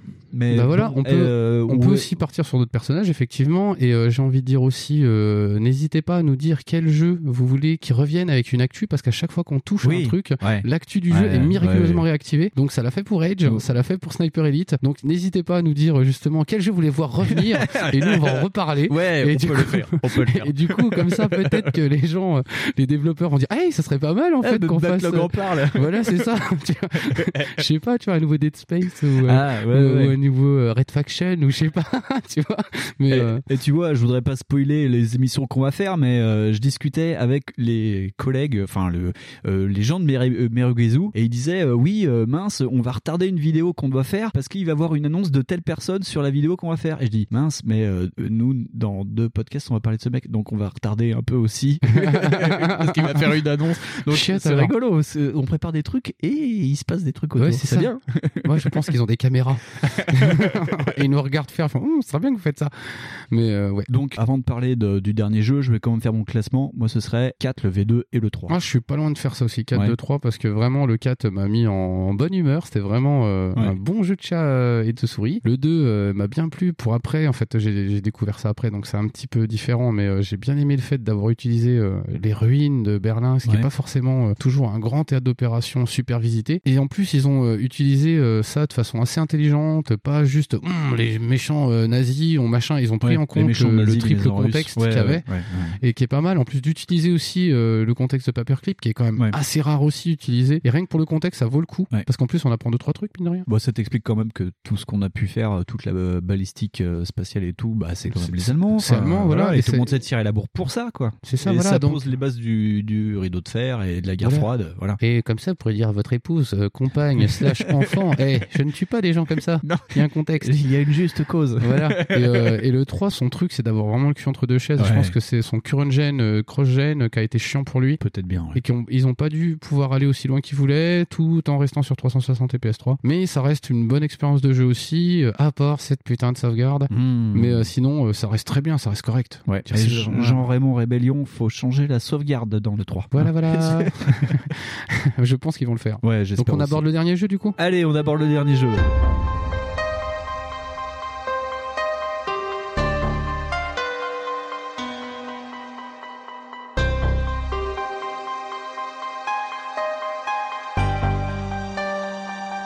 Fonz, est-ce que tu peux dire le nom du dernier jeu qui est une sorte de spin-off Alors c'est le Zombie Army Trilogy, c'est ça Ouais. Ouais, c'est un spin-off et c'est aussi inspiré euh, d'un autre jeu qui est assez connu qui est Left 4 Dead, Ouais. je trouve, dans sa forme. Alors tu vois, on disait euh, tout à l'heure que euh, par exemple Sniper Elite 4 c'est un jeu qui pourrait plaire à Mikado Twix, Ouais. mais Zombie Army Trilogy pourrait plaire à Mikado Twix et à Looping parce que c'est quand même du, Du du gros- full coop. hein, c'est du full coop, Ouais. ouais. moi j'ai eu l'erreur de croire que c'était autre chose. Ouais. Et du coup, oui, on se retrouve face à un jeu, si vous le jouez en solo, ben, euh, un des phases de horde Ouais. sur des maps avec des personnages qui sont euh, plus ou moins inspirés de Sniper Elite. Ouais, c'est ça, ouais. Bah, en, en fait, c'est pas compliqué. C'est un jeu qui est sorti en 2015, euh, PC, PS4 et Xbox One. Et en fait, c'était sorti à l'époque, pendant juste après le- la sortie de V2. C'était une sorte de what if. Donc ça se passe en 1945 à Berlin. Et c'est Hitler, se voyant euh, acculé par les forces alliées, lance la prérogative nazie et va donc réveiller tous tous les morts qui sont Voilà. en Allemagne et va se créer son armée allemande de zombies. Et donc tu es Karl Verbourn et Trois autres agents, enfin trois autres mecs. trois euh, autres mecs survivants. En fait, il y en a en tout, il y a huit personnages, il y a quatre hommes, quatre femmes. Et donc en gros, tu peux faire des teams de 4 pour euh, la tête du zombie. Et donc Voilà. il y a toujours Karl Verbourn en sniper principal, mais il y a aussi deux soldats russes qui font plus de corps à corps. Euh, il y a deux Allemands qui font du piou-piou euh, et de l'activation de boutons Voilà. et, euh, et du soin et euh, les derniers je sais plus enfin bref c'est euh, voilà c'est des teams de 4 et voilà. tu prends des hordes et des hordes et des Voilà, et hordes t'as de grosse, zombies dans la gueule T'as une grosse logique Left 4 Dead dans le sens où même le jeu t'oblige pas à finir les niveaux pour les passer. Ouais. Tu peux les choisir pour partir, donc c'est la preuve que de toute façon c'est fait pour des, Ouais, voilà. des, des périodes courtes. Et euh, ouais, ouais, donc c'est un jeu avec quatre personnes qui jouent sur la même map euh, avec des nazis, Ouais, enfin, avec des avec zombies. des zombies nazis Pardon. Et voilà. Et donc c'est euh, bah, c'est très classique, c'est pas mal fait. Ça ressemble beaucoup au mode euh, zombie de Black Ops. C'est vrai, ouais, c'est ça, ouais. C'est un peu ça, mais c'est peut-être un peu gâché pour juste faire ça. C'est beaucoup plus joli. Enfin moi dans mes souvenirs que ce qu'étaient les, euh, les modes euh, zombies des Call of Duty. Ouais. Mais c'est pas plus long. C'est ça fait quoi 5-6 niveaux? Je oui, crois que c'est oui, ça. oui, oui, c'est ça J'ai vu. euh, il y a trois chapitres en fait c'était vendu euh, en Zombie Army 1, 2 et 3 ouais, voilà. voilà. Donc et dans c'était, euh, chaque chapitre il y a Je quatre si trucs ouais. je me demande si c'est pas des trucs qui ont été justement vendus avec Sniper Elite à un moment donné sur PC. Oui, si, si, c'était du full Steam. hein. Enfin, c'est Voilà, ça, ça a été ça. compilé en boîte sur PS4, donc vous pouvez le trouver euh, pas cher. Euh, moi, je l'ai touché à 10 euros euh, dans un magasin à Dijon. Ça se trouve euh, chez McDonald's euh, dans les bacs à soldes. hein. pas, euh, on n'a pas testé le mode coop parce qu'on était vraiment, enfin moi j'étais vraiment dépassé par mon planning. Puis en plus, c'est de la coop en ligne. Alors, Alors, euh, si c'est, voilà, c'est pour te dire euh, si j'ai pas vu s'il y avait des modes serveurs euh, locaux ou quoi, j'ai pas vu. Ça reste reste propre, honnête Mm. au niveau. On peut y jouer en solo, hein, de toute façon. Voilà, on peut y jouer en hein, solo. c'est hein. très raide hein, parce qu'il y a quand même les zombies euh, super euh, Uber Mention euh, Ouais. Pff, Ça reste un gros Left 4 Dead classique. Il y a deux trois cartes de V2 qui sont repris dans celui-ci. Je les ai pas reconnus. Non. euh, je- je- en fait, Non, parce que tu les fais en, déjà tu les fais en mode miroir ou tu sais t'as des passages. euh, enfin, c'est des gros poncifs classiques, genre la maison que tu dois défendre en Ouais. horde, machin. Le problème, en fait, du gameplay, c'est que c'est le gameplay de Sniper Elite. Ouais. Et que. Du 2 en plus, hein. Sniper Elite 2. Oh, ou même ça aurait été le 4, c'était chiant. Mais par exemple, euh, enfin, vous êtes très vite coincé par des trucs parce que c'est des jeux en mode horde Ouais. et qu'en fait, si vous n'êtes pas au bon endroit au bon moment, ben, vous allez pas les latter comme il faut. Ouais. Et ben, c'est chaud de les tuer juste au pétard. En plus, la disponibilité des balles euh, est compliquée. Et par exemple, moi, je me suis vu rester à un coin de porte et euh, mettre des mines Ouais. et attendre que tout le monde meure comme ça parce qu'en fait, euh, le sniper, euh, tu vois qu'en fait, dans la map, t'aurais dû être sur la terrasse et tirer au travers. Le Mais truc, qu'il y c'est ait d'autres mecs en bas quoi. voilà, et en fait, j'ai j'ai pas du tout au niveau timing, euh, j'ai pas réussi à Ouais, arriver à temps. Je me- moi, je me baladais sur la map comme un connard. Surtout qu'il y a des maps où t'as carrément une sorte de crâne maléfique au milieu de la map Ouais, et quand t'appuies dessus ça déchaîne les enfers et tu te prends une méga vague dans Voilà, la gueule et en vraiment, solo euh, c'est méga dur à passer. Vraiment, en solo, je conseille pas. C'est pas forcément une super expérience de jeu comme ça tout seul. Euh, on est des gros débiles. Dans le sens où on n'a même pas essayé d'y jouer en multi, on est un peu con. Bon, euh, euh, peut-être que nos amis de A2 c'est mieux le, le feront. Voilà, euh, mais voilà, mais nous, on va en parler vite fait comme ça. Voilà, Ouais, pour dire que ça existe. Euh, on n'a pas testé à 100%. Non, c'est rigolo. Bah, c'est surtout, enfin, nous, enfin, vous savez, on, on a déjà parlé avec Wolfenstein. On aime bien les nazis rigolos, et là, c'est des zombies nazis rigolos. Et il y a Voilà. vraiment des classes de zombies nazis rigolos. Genre, il y a le zombie nazi euh, kamikaze, Ouais, avec le mec qui court avec deux grenades. Ah, euh, comme dans et- Sam. Voilà, deux Et, grenades et une, une sorte de, il a un truc dans la bouche, je sais pas quoi. T'as le méga zombie, c'est une sorte de gros, De grosse Némésis, créature de, de Némésis et avec une mitrailleuse lourde. Et donc lui, c'est une sorte de boss de fin. euh, et pour le tuer, c'est la merde. Euh, Il y a des avancateurs aussi plus loin. euh, T'as des démons. Enfin, c'est le bordel. euh, C'est fini euh, carrément, je crois, avec Hitler nazifié, enfin euh, zombifié, pas nazifié. Voilà. Alors moi, j'ai, j'ai pas vu ça. Mais Non, non, mais faut pousser super loin. hein, mais Mais, euh, je- euh, ouais, voilà, donc je pense qu'on a un petit peu tronqué l'expérience parce qu'on y a joué tout seul comme des cons. Mais euh, voilà, donc ça existe. À mon avis, euh, voilà, Mikado et puis vont, pouvoir, euh, ouais. vont pouvoir en profiter un peu mieux que nous. Ouais. Mais c'est juste pour dire que bah, Sniper Elite, ils ont fait des trucs. Hein, Ouais, et qu'on s'est encore fait avoir par des zombies nazis. Voilà. voilà, voilà. Mais euh, par contre, ce qui est intéressant, c'est que au final, quand tu regardes euh, Zombie Army Trilogy, c'est un peu le brouillon de Strange Brigade. Strange Brigade qui est sorti l'an dernier et qui est en fait la base de ce jeu-là. C'est Et c'est euh, un quatre peu, mecs contre des créatures. Sauf que Strange Brigade, ça se passe dix ans plus tôt au niveau de la chronologie, donc dans les années 20. Et euh, c'est ambiance momie, maléfique et tout. Ouais, ouais. était vraiment euh, la brigade de l'étrange. Donc euh, t'as euh, genre euh, bah, le père de Carl Fairburn qui s'appelait Max Fairburn, qui est une sorte d'aventurier, bah, comme le héros de la, des films La Momie, tu vois. Ouais, ouais. Et euh, avec lui, il y a une femme zoulou, euh, un avocateur ou je sais pas quoi. Enfin, t'as un quatre univers un personnages. peu Ouais, ouais. plus original que ça prévu pour le mode de jeu. Donc voilà, on sent que Zombie Army c'était le terreau d'autres choses qui est en train de se développer. Il faut pas s'attendre à un grand truc original. Non, non, non, non. Voilà. Mais voilà, Sinon, si c'est pas vous mal aimez fait, les ambiances mais multi- moi je trouve que vraiment, euh, enfin, le fait d'avoir utilisé le snipe, c'est pas top top. Non. Enfin bref, après c'est pareil, je peux pas considérer que j'y ai bien joué, j'étais tout seul. Enfin, Ouais. voilà. Bah, c'est pareil. Non, puis ce qui était rigolo, c'est que on voit vraiment qu'il est sorti juste après le 2 parce que, comme pour tous les jeux d'ailleurs, euh, Sniper Elite, c'est la même musique mais en remixé, mais la version horrifique. Mais ce qui est rigolo, c'est que c'est aussi euh, le thème évolutif, le menu évolutif euh, de Sniper Ouais. Elite 2. Ouais, Dans ouais, Sniper. Elite Je 2, vois- je vois ce que tu euh, l'écran, l'écran titre, en fait, c'est Carl Fairburn, il est euh, devant une fenêtre en train de tirer, et quand tu changes les volets, genre euh, nouvelle partie sauvegardée et tout, tu vois qu'en fait, dans la salle, il y a euh, genre euh, des soldats allemands qui sont en train de rentrer, qui sont en train de défoncer une porte et en train de rentrer. Et dans Zombie Army, c'est la même pièce, toujours avec Carl Fairburn qui est en train de tirer à travers une fenêtre, sauf que là, bah, tous les personnages sont zombifiés et il y a les autres personnages qui sont avec toi, donc ta team, et ils sont en train de se faire euh, bah, euh, attaquer par des zombies. Donc, euh, Ouais, donc moi j'aime bien ce délire de. Mais d'ailleurs, c'est ils l'ont fait aussi dans le 3 et dans le 4 à chaque fois. C'est un truc que j'aime bien de cette génération et de la génération d'avant, c'est les menus évolutifs, genre dans Splinter Cell. C'était Ouais, dans Conviction. Ouais, vous avez pareil euh, toute une scène en bloc 3D qui évolue. Bon voilà, c'est un truc que je trouve rigolo, qui ne sert strictement à rien. Ouais, bah oui, c'est beau, mais c'est c'est inutile. Et ben voilà, Bah voilà, je crois je- qu'on a fait le tour. Ouais, ouais, ouais, très bonne, euh, bah, très bonne surprise que ce Sniper Elite qui traînait au fond des bacs à soldes de tous les euh, Ouais. magasins de jeux vidéo de France et qui disait Hum, achète-moi, achète-moi. Ouais. Et finalement, bah, c'était pour une fois, contrairement à Crash Time, euh, beaucoup une meilleure Ouais. surprise. Ouais, carrément, ouais. Non, c'est un truc qui mérite de l'attention. Ouais, un peu plus d'attention que ce qu'elle a comme licence et sachant qu'en plus elle continue. Donc voilà. Très bien. Et vu que j'ai la boîte de Zombie Army Trilogy sous les yeux, euh, j'ai oublié de dire un truc, c'est que le logo de Rébellion, tu vois, Fonce, le petit logo rouge de Rébellion, en fait, euh, c'est c'est basé sur le, le logo de Solidarnosc en Pologne. D'accord. Voilà. Ah, les mecs. Pour, euh, Rébellion, Solidarnosc, voilà. On mettra la comparaison sur euh, les réseaux sociaux entre Rébellion et Solidarnosc. Vous allez voir, c'est assez flagrant. Bisous, bisous. bisous, bisous. Et ben, on va se mettre un petit jingle et puis on va passer à la suite. Debout les campeurs, oh les cœurs. Et n'oubliez pas vos bottes, parce que ça caille aujourd'hui. Oh ouais, quel horrible cauchemar. J'ai rêvé que je, je voyageais dans le passé. C'était affreux. C'est fini. Mais le cloud gaming, j'y crois. Il n'y a plus rien à craindre. Des rumeurs Xbox 720 qui contredisent les précédentes rumeurs. PS4 Je ne fais que revivre le même jour encore. Genre une console sous ta télé. C'est ça. Ah non, ça j'y crois pas. Et encore. Et à prendre avec d'énormes pincettes. Alors, Fonds, euh, ce mois-ci, on va attaquer un cycle de trois petits à côté. On va parler des rumeurs, parce que là, nous approchons de la prochaine gen, apparemment. Il se passe des trucs au niveau de Xbox, de PlayStation. Oui, Euh, il y voilà. a eu euh, des notions de spec sur la PlayStation 5, on aurait pu en parler tout à l'heure, mais voilà. Et donc là, on va faire les rumeurs Xbox 720. Ouais, la fameuse 720. qui que s'est-il passé avec, je rappelle le code name, j'avais complètement oublié, c'était Durango. Oui, Durango. C'était ça, c'était des trucs, euh, ça, ça, ça ressemble à un truc bon à manger. Alors euh, non, apparemment, selon euh, Xboxygen, euh, chez Xbox, ils aiment bien les noms euh, qui viennent euh, d'Amérique centrale ou d'Amérique du Sud. Donc c'est toujours des villes Ah. de, de ces coins-là. Et donc Durango, c'est au Mexique ou un truc comme ça. Le jour, voilà. on aura un truc qui va s'appeler La Passe. La Passe. La Xbox La Passe. Donc voilà, je suis allé récupérer sur euh, Xboxygen, qui a un bon, une bonne archive qui s'appelle Rumeur, où tu as toutes les rumeurs Ouais. voilà, en archive. Puis deux, trois trucs sur Gameblog qui avait fait aussi un petit rappel des faits avant la sortie de la Xbox One. Donc je l'ai marqué, puis on va, on va en parler avec Fonds. Donc, euh, tiens, première, plus de CD sur la Xbox. J'avais beaucoup aimé ça.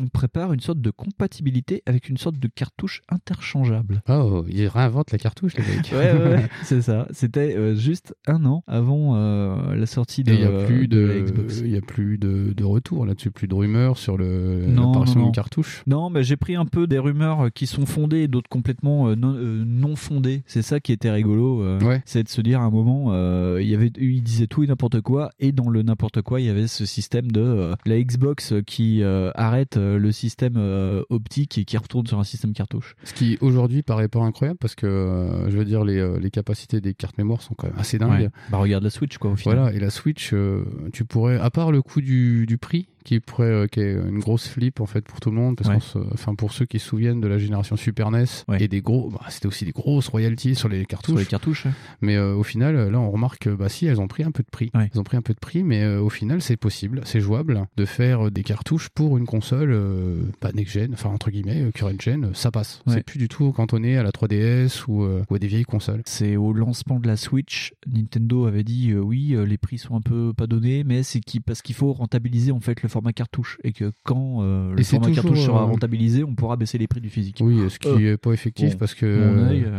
parce que dans, dans, dans les faits, euh, c'est toujours le cas. Ça coûte un peu plus, ouais, c'est 10 balles de plus euh, si tu veux Ouais. acheter un, version, un jeu version Switch qu'un version PS4 ou, euh, ou autre. Dès que c'est du optique, c'est pas cher. Et Mm. euh, les mecs, t'as 25 20 balles par exemple, ben, sur Switch, ça est 35 balles. Ouais, voilà. 40. On a, on a vu l'exemple genre avec euh, bah, à, la, à la sortie de, la Switch avec euh, RIM, enfin RIM, Ouais, je sais Rime, jamais ouais, comment dire. où le jeu était plus cher, Il ouais. était euh, 10 euros plus cher. Et en plus euh, 10 euros plus cher et en plus il ramait. Euh, un truc visuel, c'est dommage pour un podcast. Il y avait aussi la fuite du logo Xbox que je montre à fond. Oh là là, qu'il est moche. On dirait un sparadrap. Ah oui, voilà. Un sparadrap avec une goutte. Est-ce que tu peux décrire? Ouais, c'est ça. ouais. C'est ça, ça ressemble à une espèce de sparadrap stylisé et en fait le bas du sparadrap est une goutte d'eau. Ouais. Et euh, voilà, introducing a new way to play. J'avais jamais décrit un truc visuellement dans un podcast, c'est cool. Et On- c'était pas très chouette. Non, on le mettra dans le, le billet de blog. Ouais. Bon, il est un peu partout. Vous tapez euh, logo euh, rumeur Xbox. Voilà, il y a juste marqué Xbox. Il y a même pas euh, marqué. Non, il y a pas de nom de console, il y a rien. Ouais, ouais, Xbox avec euh, une sorte de. On voit déjà de la X bizarre. On voit déjà la volonté d'installer la marque Xbox. C'est pas tellement euh, une console en soi. Par contre, ouais, ça annonce déjà ça. Alors, j'avais aussi Xbox 720 avec un processeur 16 core IBM Power et une carte graphique Radeon 700. Alors, moi, je suis pas trop spec. bah là, de fait, de toute façon, les deux ont des, des cartes Radeon. Si je Ouais. me trompe pas, des ATI. C'est Ouais. ATI. c'est- Je crois que c'est du custom, mais c'est pas plus que ça. Mhm. Ça va être du 8 ou 16 RAM. Ouais. Je sais plus du tout pour le nombre de processeurs. Je sais, putain, les mecs, ils véhiculent des trucs. Parce qu'en fait, euh, on s'en fout un peu, qu'il y en ait 16 ou 32 ou 20 euh, c'est c'est ce qui est important, c'est plutôt la puissance de calcul. C'était pas marqué ça par contre. hein. Non, mais non, c'est Ouais, parce qu'en fait, on communique sur ce qu'on a, en fait, au départ. Ouais, voilà, Donc, euh, voilà. Et euh, c'était peut-être euh, le truc de l'époque, je sais pas, parce que je sais plus du tout, je pourrais pas te Oh dire là en là, plus. moi je m'en souviens plus du tout. Moi je l'avais marqué pour toi. Je savais que tu t'y connais plus que moi. Mais Je sais que ça correspond, euh, euh, je sais qu'aujourd'hui, euh, les, les, P- les- tout ce qui est PS4 et consorts, ça correspond plus à des PC bas de gamme, euh, qui sont plus euh, vus sur euh, les modalités de basse consommation et de chaleur que des Ouais. gros monstres de patates. Ce qui semble être moins le cas pour la PS5, il y aura un peu plus de patates parce que ce qui est visé, c'est euh, la réalité virtuelle. Et Ouais. si la réalité virtuelle est visée, bah, c'est obligé d'avoir un minimum de gouache. Ouais. Parce que bon, euh, le PSVR, c'est gentil, mais euh, si tu veux vendre ça à des gens puis que ça soit un peu beau, Ouais. va falloir autre chose qu'une PS4 Pro. Parce que déjà sur les PC, c'est, c'est je sais plus quelle config, mais c'est quasiment des cartes graphiques à 8 Go de RAM Mhm. minimum. Donc oui, t'as intérêt à avoir de la patate. Mais là, là comme ça, je- ça me parle plus. Là. Des 16 processeurs en, en parallèle, je sais pas. C'est un truc déposé IBM qui était apparemment dans les gros ordinateurs. C'est IBM Power 16 cœurs. Bon, voilà. C'était marqué tel quel. Voilà. Alors après, là, on va rentrer un peu plus dans le dur. On était dans les mois juste avant la révélation. On- Il y a un document qui avait fuité avec euh, une image où on voyait un boîtier noir avec tout autour plein de logos et marqué All Your Entertainment One Box. Et donc en gros, euh, tout le monde avait peur et ça laissait sous-entendre en fait la box multimédia. Et là, on arrive vraiment dans euh, bah, ce qui était ce qui a été vendu, ouais, Ouais. ce qui a été vendu pour le, le- le dernier euh, e-cube, de- enfin le premier, euh, Ouais. on l'a révélé, euh, de le All-in-One, euh, c'est-à-dire le truc vendu qui n'est pas qu'une machine de jeu, mais aussi une machine de regarder des Ouais. films, du foot, enfin du sport, et ce qui était véhiculé au départ. Voilà, écosystème de salon, euh, Voilà. la news parlait de box multimédia comme une B-box. Euh, c'est vrai, et c'est vrai que le document qui était avec, et c'est vraiment sous-entendre vraiment que c'était un truc ça, avec et plein de trucs dessus. c'est pareil pour les cubes, c'était pas forcément pour les Européens, mais par exemple, oui, ils en ont parlé. Ils ont Ouais. parlé beaucoup, beaucoup de, de justement de regarder la télé dessus, pour enregistrer, euh, Ouais. de s'en servir comme d'un démodulateur. Nous, on a ces trucs-là comme euh, trucs pour Internet. Donc, Ouais. euh, moi, je me rappelle euh, de l'accueil assez froid du truc. Ouais. On disait, bah c'est super en fait, c'est comme une fout, Voilà, c'est ça, c'est comme une Freebox. C'est bien. Mais euh, Et, et d'ailleurs, je l'avais gardé pour la fin, mais je vais la faire maintenant parce que ça est vraiment lié plus ou moins.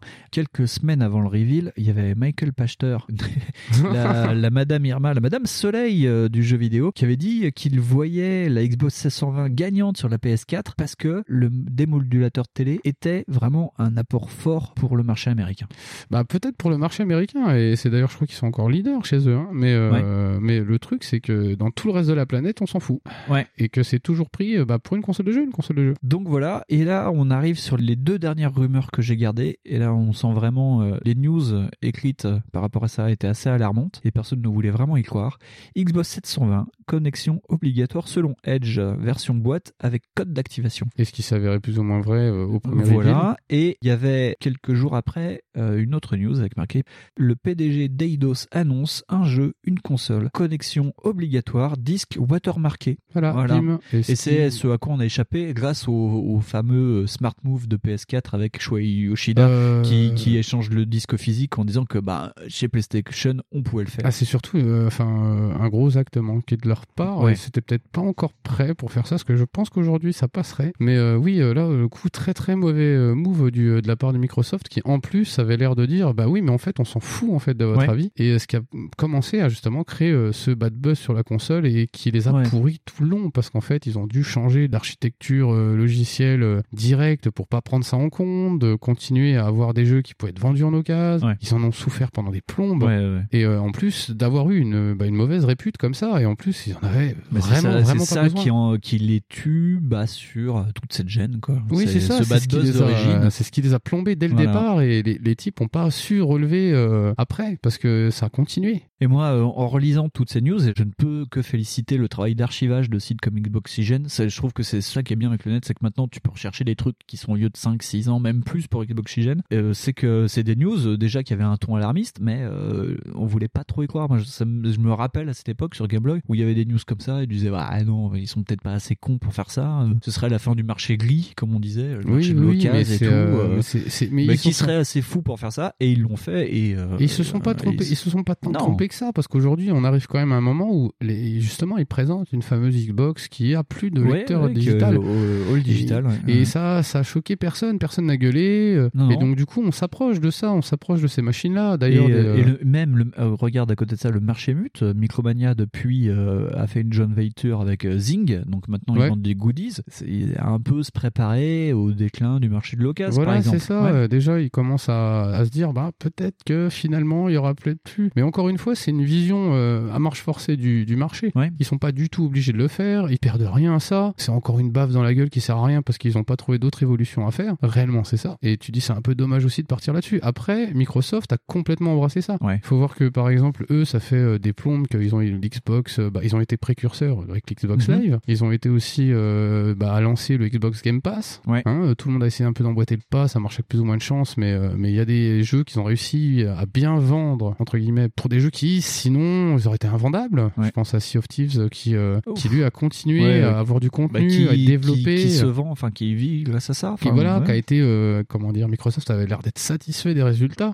Tu dis peut-être qu'un jeu avec une, un système de vente classique aurait peut-être un peu plus coincé. Et puis les types, je suis sûr qu'ils sont pas du tout euh, fermés à, à tout ce qui est euh, processus à la Stadia, tu vois. Ouais. Bah Donc, tiens d'ailleurs, ils sont déjà de- prêts quelque parle- part. En parlant de Game Pass, euh, Sniper Elite 3 est ce mois-ci sur le Game Pass parce que j'ai vu Clippers euh, en parler sur les réseaux sociaux hier. Ah bah tu vois, ça rejoint.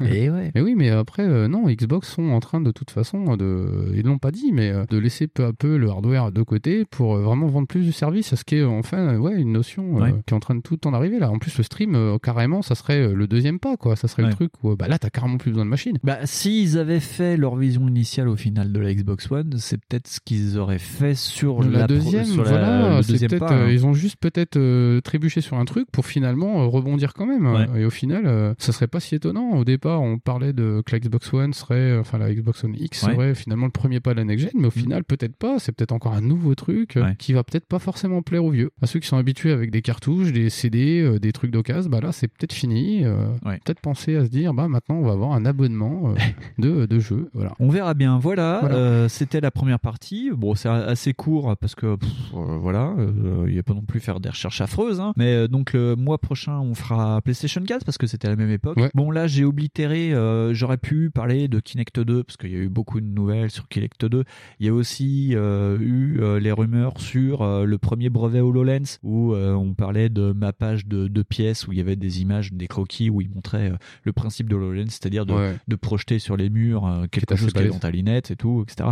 Donc oui, il y a tous les, on va dire les à côté euh, où il y avait une news qui m'avait fait beaucoup rigoler. où Il y a marqué euh, Kinect 2 intégré directement dans les télés pour raison 2015. Ok, euh, voilà. Bah, on a vu le résultat complètement incroyable du truc.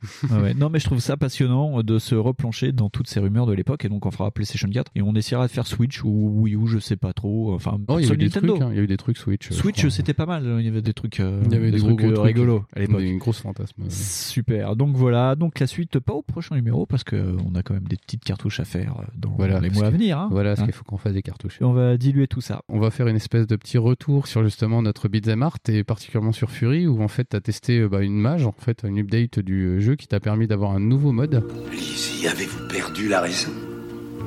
Je croyais que vous le détestiez. Non, papa. Je l'ai mal jugé, il n'a point d'orgueil, je l'ai... Je reconnais que je me suis totalement trompée. Euh, oui, euh, Game Baker a lancé un mode invincible. Euh, bizarrement, euh, juste après, et ça on n'en a pas parlé non plus, juste après euh, cette polémique autour de la difficulté dans Sekiro. Ah, c'est bizarre. C'est bizarre. peut-être après notre émission. Mais euh, Peut-être, je sais pas. Est-ce que vous nous avez écouté chez Game Baker C'est la question. alors, Mais- faites un petit signe aussi, c'est pas. Alors par contre, euh, ce qui est rigolo, c'est que ce mode invincible, ben, ça m'a permis de voir la fin du jeu. Le pire, c'est que ça changera en rien ce que j'ai pu lire euh, sur Fury. C'est juste que par une mage officielle et complètement gratuite, ça te met à jour et ça te met un mode invincible qui se met en mode balade, déjà en mode basique ou euh, en mode apprentissage, euh, Mhm. mais pas en mode Fury basique quoi. Et en fait, sur la pression d'une touche, tu peux devenir invincible, mais tu peux le déclencher à n'importe quel moment. Donc c'est plutôt pas mal. Tu peux euh, lancer ton combat en mode basique, perdre de la vie, tu sais tes petits cubes Ouais, de vie, ouais. et puis au dernier, euh, au dernier carré dire ah merde, fait chier ce boss, euh, je mets le mode invincible et puis roule ma poule. Et par contre, ce qui est intéressant, c'est que ça met aussi d'autres choses, parce que c'est sur la croix directionnelle. Quand t'appuies en haut, donc ça met en marche le mode invincible. Et par exemple, quand t'appuies à droite, ça te permet de passer une phase complète. Tu deviens pas invincible, mais si t'as une phase que tu trouves trop compliquée, un loop du boss que tu trouves trop compliqué, ça te passe au loop d'après. Donc ça te permet en fait, c'est vraiment, je pense, surtout fait pour le mode entraînement. C'est vraiment pour apprendre de- les patterns de boss petit à petit et quand t'as des passages que tu comprends pas, de passer en mode invincible. Mais effectivement, ça permet euh, de, euh, comme il y a marqué, euh, profiter complètement de l'histoire avec le mode invincible. C'est très spécial comme vue du jeu de, de se dire on va toucher à notre jeu, le rendre plus facile, faire un mode balade, Ouais. sachant que c'est un jeu qui était vraiment orienté, euh, tu sais, hard worker quoi. C'est Ouais. vraiment pour que les mecs euh, qui, qui vraiment voulaient du challenge en aient. Ouais. Et là, du coup, de rajouter un mode de difficulté euh, rigolo comme ça, là, je vois pas le truc. Ah, mais c'est surtout que C'est là, quoi, il y a c'est eu... parce qu'il y a eu trop de gens nuls qui ont gueulé pour pouvoir jouer à Fury ou? Non, je pense qu'il y a eu trop de gens nuls par rapport. euh, Enfin, moi je me positionnerai pas parce que je me suis pris la tête et que j'ai été mal compris sur Sekiro. Parce que j'ai été mis dans le rang des. euh, ah, tu dis qu'il faut que ce soit difficile parce qu'il faut que ce soit difficile. Non, moi je m'en fous. C'est des jeux qui, que je trouve très très compliqués. On a dit dans Fury que c'était des Mhm. jeux qui n'étaient pas faits pour nous, que c'était méga compliqué. Non, mais je me voyais pas, euh, par exemple, sur euh, les Demon's Souls, appuyer sur un bouton et puis euh, bah, tout le monde peut faire le jeu. Oui, quoi. Il y a des jeux, c'est pas. fait pour toi, c'est pas fait pour toi. Tu verras pas à la fin, on s'en fout. Non, je la- com- laisse oui, tomber. voilà, tu vois, Voilà. je, je comprends, j'entends totalement que par exemple, bah, t'aimes pas FIFA, tu fasses pas FIFA déjà, Ouais. serait-ce que pour le genre. Mais je vais pas avoir un mode full assis sur FIFA par Voilà, exemple. tu vois, où tu t'as pas, par exemple, t'as jamais Ikaruga, t'as jamais réussi à le finir. Ah, je voudrais un mode gogol. Euh, je comprends pas bien la, la- le truc. En fait, Ouais. Je piche pas, parce que clairement, hein, clairement, il nous a fouetté Fury et puis on lui en veut tout ça. Ouais. Mais c'est parce que c'est pas, c'est pas pour nous, voilà, Ouais. tout bêtement. Et de ce fait, moi, euh, ça m'a permis, ce mode euh, m'a permis de, de voir la fin du jeu. Bon, euh, mais par contre, limite, c'est pas que je me suis senti coupable ou quoi que ce soit, mais j'ai trouvé ça moins, moins sympa. Enfin, voilà, tu peux passer à travers les vagues d'ennemis. Ça me fait dire que effectivement, les boss qui sont après, là où moi j'ai arrêté, c'est des trucs que je ne pourrai jamais passer. Le vrai boss de fin est impassable pour moi, en tout cas. Ça dénature. Ouais, c'est un god mode en fait quand tu passes. C'est mode ça, je comprends pas, parce un mode. de triche pour un jeu et je comprends pas bien le truc. Bah, je, je sais pas la, la démarche de Game Maker. C'est intéressant quand t'es euh, un gros gros joueur et que tu passes en mode entraînement juste pour apprendre les, les Ouais. patterns et que euh, quand à un, un moment tu glisses sur ta manette, tu passes euh, rapidement en mode invincible pour essayer de récupérer le coup, puis après tu désactives parce que tu peux activer désactiver à la volée. C'est ça qui est vachement intéressant. Mais euh, je sais pas. Je, je, je- Parce que ça, c'est même pas un truc qui me fera retoucher le jeu. Je veux dire, euh, Non. je, je comprends pas l'intérêt. Enfin bref, tant pis, c'est pas grave, t'as testé et tu es revenu avec une petite review du jeu, du coup, et c'est cool. Voilà, voilà, mais c'est à faire. Si, enfin, franchement, euh, ouais, si vous avez Fury et que vous étiez euh, dégoûté du jeu, ben maintenant, dites-vous qu'il a été à voilà, jour en vous fait, pouvez euh, tester. le point Ouais. positif, c'est de pouvoir voir la fin. En plus, il me l'a raconté, ça a l'air sympa. Ouais, Donc, euh, on dirait pas la fin, mais euh, on avait soulevé des questions sur comment pourrait être la fin, enfin Ouais. ce que nous on pensait. Euh, finalement, moi je m'étais trompé, mais ouais, non, c'est sympa. Et par contre, ça m'a permis de, de profiter des musiques, et surtout du jeu Ah oui, que j'avais pas encore fait. Et euh, le combat de fin avec la musique de Toxic Avenger euh, est vraiment euh, bien délirante. Voilà, voilà. Voilà, voilà, bisous, bisous. Décevant. Fonz, Edita. Messieurs, permettez-moi de vous souhaiter la bienvenue. Oh, il est 9h Asseyez-vous, mettez-vous à l'aise. Il est déjà 9h là Ferme ta gueule, toi, du con. Personne tuera personne On va se comporter comme Fonzie Et comment il est, Fonzie Il est cool. J'entends pas Cool. C'est ça la puissance intellectuelle. Pas plus de les enfants. Ouais, alors les guitares, bah, c'est rigolo parce que finalement ça va tomber encore sur euh, toutes ces histoires de politique commerciale et, euh, et en fait euh, le petit thème du truc c'est est-ce que Epic en fait-il trop? Ah, Epic en fait-il trop? C'est ça, en fait ça n'a aucun rapport presque mais c'est le titre est rigolo. Ouais. Donc en fait euh, ce qui m'a fait penser à ça c'est la récente apparition justement de la politique d'Epic avec de son store euh, qui a été hyper agressif avec euh, en donnant des jeux gratuits, en annonçant des exclus euh, de dingue euh, qui sont hyper folles. Tu dis mais attends pourquoi ils ont annoncé ça là comme ça genre euh, vous le sortirez pas ailleurs Bah non. Et, euh, C'est Epic et- qui traverse le Rubicon, quoi. voilà, c'est ça. Et euh, ça permet aussi de se poser quelques questions sur, euh, par exemple, euh, des notions qu'on avait sur le jeu PC euh, qui nous paraissaient euh, complètement évidentes et tranchées comme ça et qui Ouais. bougeraient plus, comme par exemple, euh, est-ce que Steam c'est vraiment si indispensable? Parce qu'il y a quand même beaucoup de gens qui se disent ah bah si c'est pas sur Steam je l'achète pas. Ouais. Là aujourd'hui ça devient quand même un peu moins le cas. Oui. Quand même, les gens se posent des questions et surtout une autre question un petit peu sous-jacente, c'est est-ce que franchement ça vaut le coup de multiplier tous ces putains de market store? Ouais, ouais, ouais, ouais. Que vraiment, euh, là, euh, on se dit, mais chacun va lancer un truc et ça va vraiment être la merde. C'est vrai. C'est un truc qu'il y a en ce moment, c'est qu'il y a Epic, GOG, euh, Il y a, Steam. si je peux, pour, ouais, Vas-y, pour, ouais, ouais. pour citer un peu, t'as Origins, Uplay, Ouais. euh, GOG, Battle.net, Oui. t'as le store donc Epic évidemment, t'as Steam, t'as Itch.io, et t'as une multiplication comme ça de ces markets qui sont juste ultra dingues là-dessus, mais euh, je, je vais y revenir plus tard un petit peu, mais, oui. mais c'est ce qui est choquant en fait, c'est euh, justement, euh, par exemple, la réaction, juste la réaction par exemple à la politique d'Epic sur euh, par exemple l'annonce de Borderlands. Ouais. Ça l'a pas fait que sur Borderlands, ça l'a Ouais. fait aussi sur Metro Exodus, où on a eu une campagne mais négative de commentaires sur Ouais. les reviews de, des jeux Steam. Donc déjà la réaction, euh, tu dis mais elle sort d'où et pourquoi et c'est quoi le rapport en fait euh, avec ces réactions-là? En fait, tu te dis euh, donc la, la sanction que les joueurs ont fait, ça a été de sanctionner un jeu sur une plateforme où il est déjà. Ouais. Et en fait, ça sanctionnera en, en aucun cas en fait le jeu. C'est-à-dire en aucun cas ça va faire quelque chose pour euh, que le jeu sorte sur euh, autre chose que l'Epic Store. Parce qu'en plus, je crois que ça a été annoncé comme euh, exclusivité temporaire. Bah oui, oui, de toute façon, c'est plus ou moins ça. Et, et ça sera pas. tu peux tout pas. De toute façon, maintenant, tu peux plus avoir une exclu définitive. Enfin, on, on a Voilà, vu sur voilà. cette gen que tout ce qui était exclu définitif, en fait, était exclu, exclu temporaire. Non mais c'est ça, tu dis quand même c'est dingue en fait il y a- en plus ça a pu été pris en compte par l'algorithme de, de Steam qui a dit bah en fait il y a trop de reviews négatives, c'est que ça doit être une politique de, campagne Ouais. de dénigrement quoi. Donc en plus de bah comment dire de faire ça pour rien, bah, ça changera que dalle. Et juste en fait ça a encore amené de l'eau du moulin à je crois que c'est pas le patron d'Epic Store mais c'est une réaction du patron Ouais. de Gearbox, Pitchford qui a dit bah tant mieux. En fait ça montrera surtout que en fait euh, la politique de Steam est juste dégueulasse. Donc on en vient justement à cette politique d'Epic qui se positionne lui sur euh, bah en fait euh, Steam a une position beaucoup trop monopolisante, a des conditions beaucoup trop dégueulasses pour les développeurs. Donc le mec se présente comme un chevalier blanc euh, du, du developing. Ça a été l'aftermath, c'était de, dire euh, voilà depuis le temps il fallait qu'on le fasse. nous euh, on donne tant aux éditeurs, euh, tant aux développeurs, tant Voilà, machin, et Steam vous prend vraiment pour des cons. Voilà, c'est ça, parce qu'en fait, euh, ce qu'on n'a pas dit, c'est que Steam prend euh, apparemment c'est 30% des revenus Ouais. des, des développeurs pour contre ce que dit Tim Sweeney, donc le patron d'Epic. Dire lui, il compte prendre que 12, en plus avec des conditions beaucoup plus avantageuses pour les gens qui utilisent le moteur Unreal, parce Ah, que bizarrement. parce que en fait, eux, c'est je sais plus combien de chiffres de revenus pour telle utilisation, et là pour le coup, c'est quasi gratos quoi. Et Donc, bizarrement, Unreal c'est quand même l'un des moteurs, gros moteurs. bah, c'est un des moteurs super Ah oui. utilisés, euh, c'est vraiment euh, pas le, le petit truc quoi. Donc ouais, ça fait un petit peu de choc, sachant qu'en plus il y a toute une politique d'exclus, d'achat d'exclus entre guillemets Ouais. qui ont été faites, comme par exemple l'annonce de Division 2 qui a été annoncée sur l'Epic exclusivement puis sur Steam. Donc avec Borderlands et avec Metro derrière, ça commence à Ça faire fait des vraiment gros jeux, quand même. Ça commence à faire des gros jeux, ça commence à faire une euh, des grosses exclus qui y vont et ça commence justement à poser cette question de bah, finalement Steam est-ce qu'ils ont pas un peu euh, tort justement de faire ce qu'ils font quoi? Et tu te dis aussi euh, ben euh, mais du coup encore une market de plus, ça va être ça, ça va être relou, ça va être Ouais, fatigant mais, euh, mais je tiens ouais, je voudrais plutôt ra- rappeler justement le coup des stores avec les autres.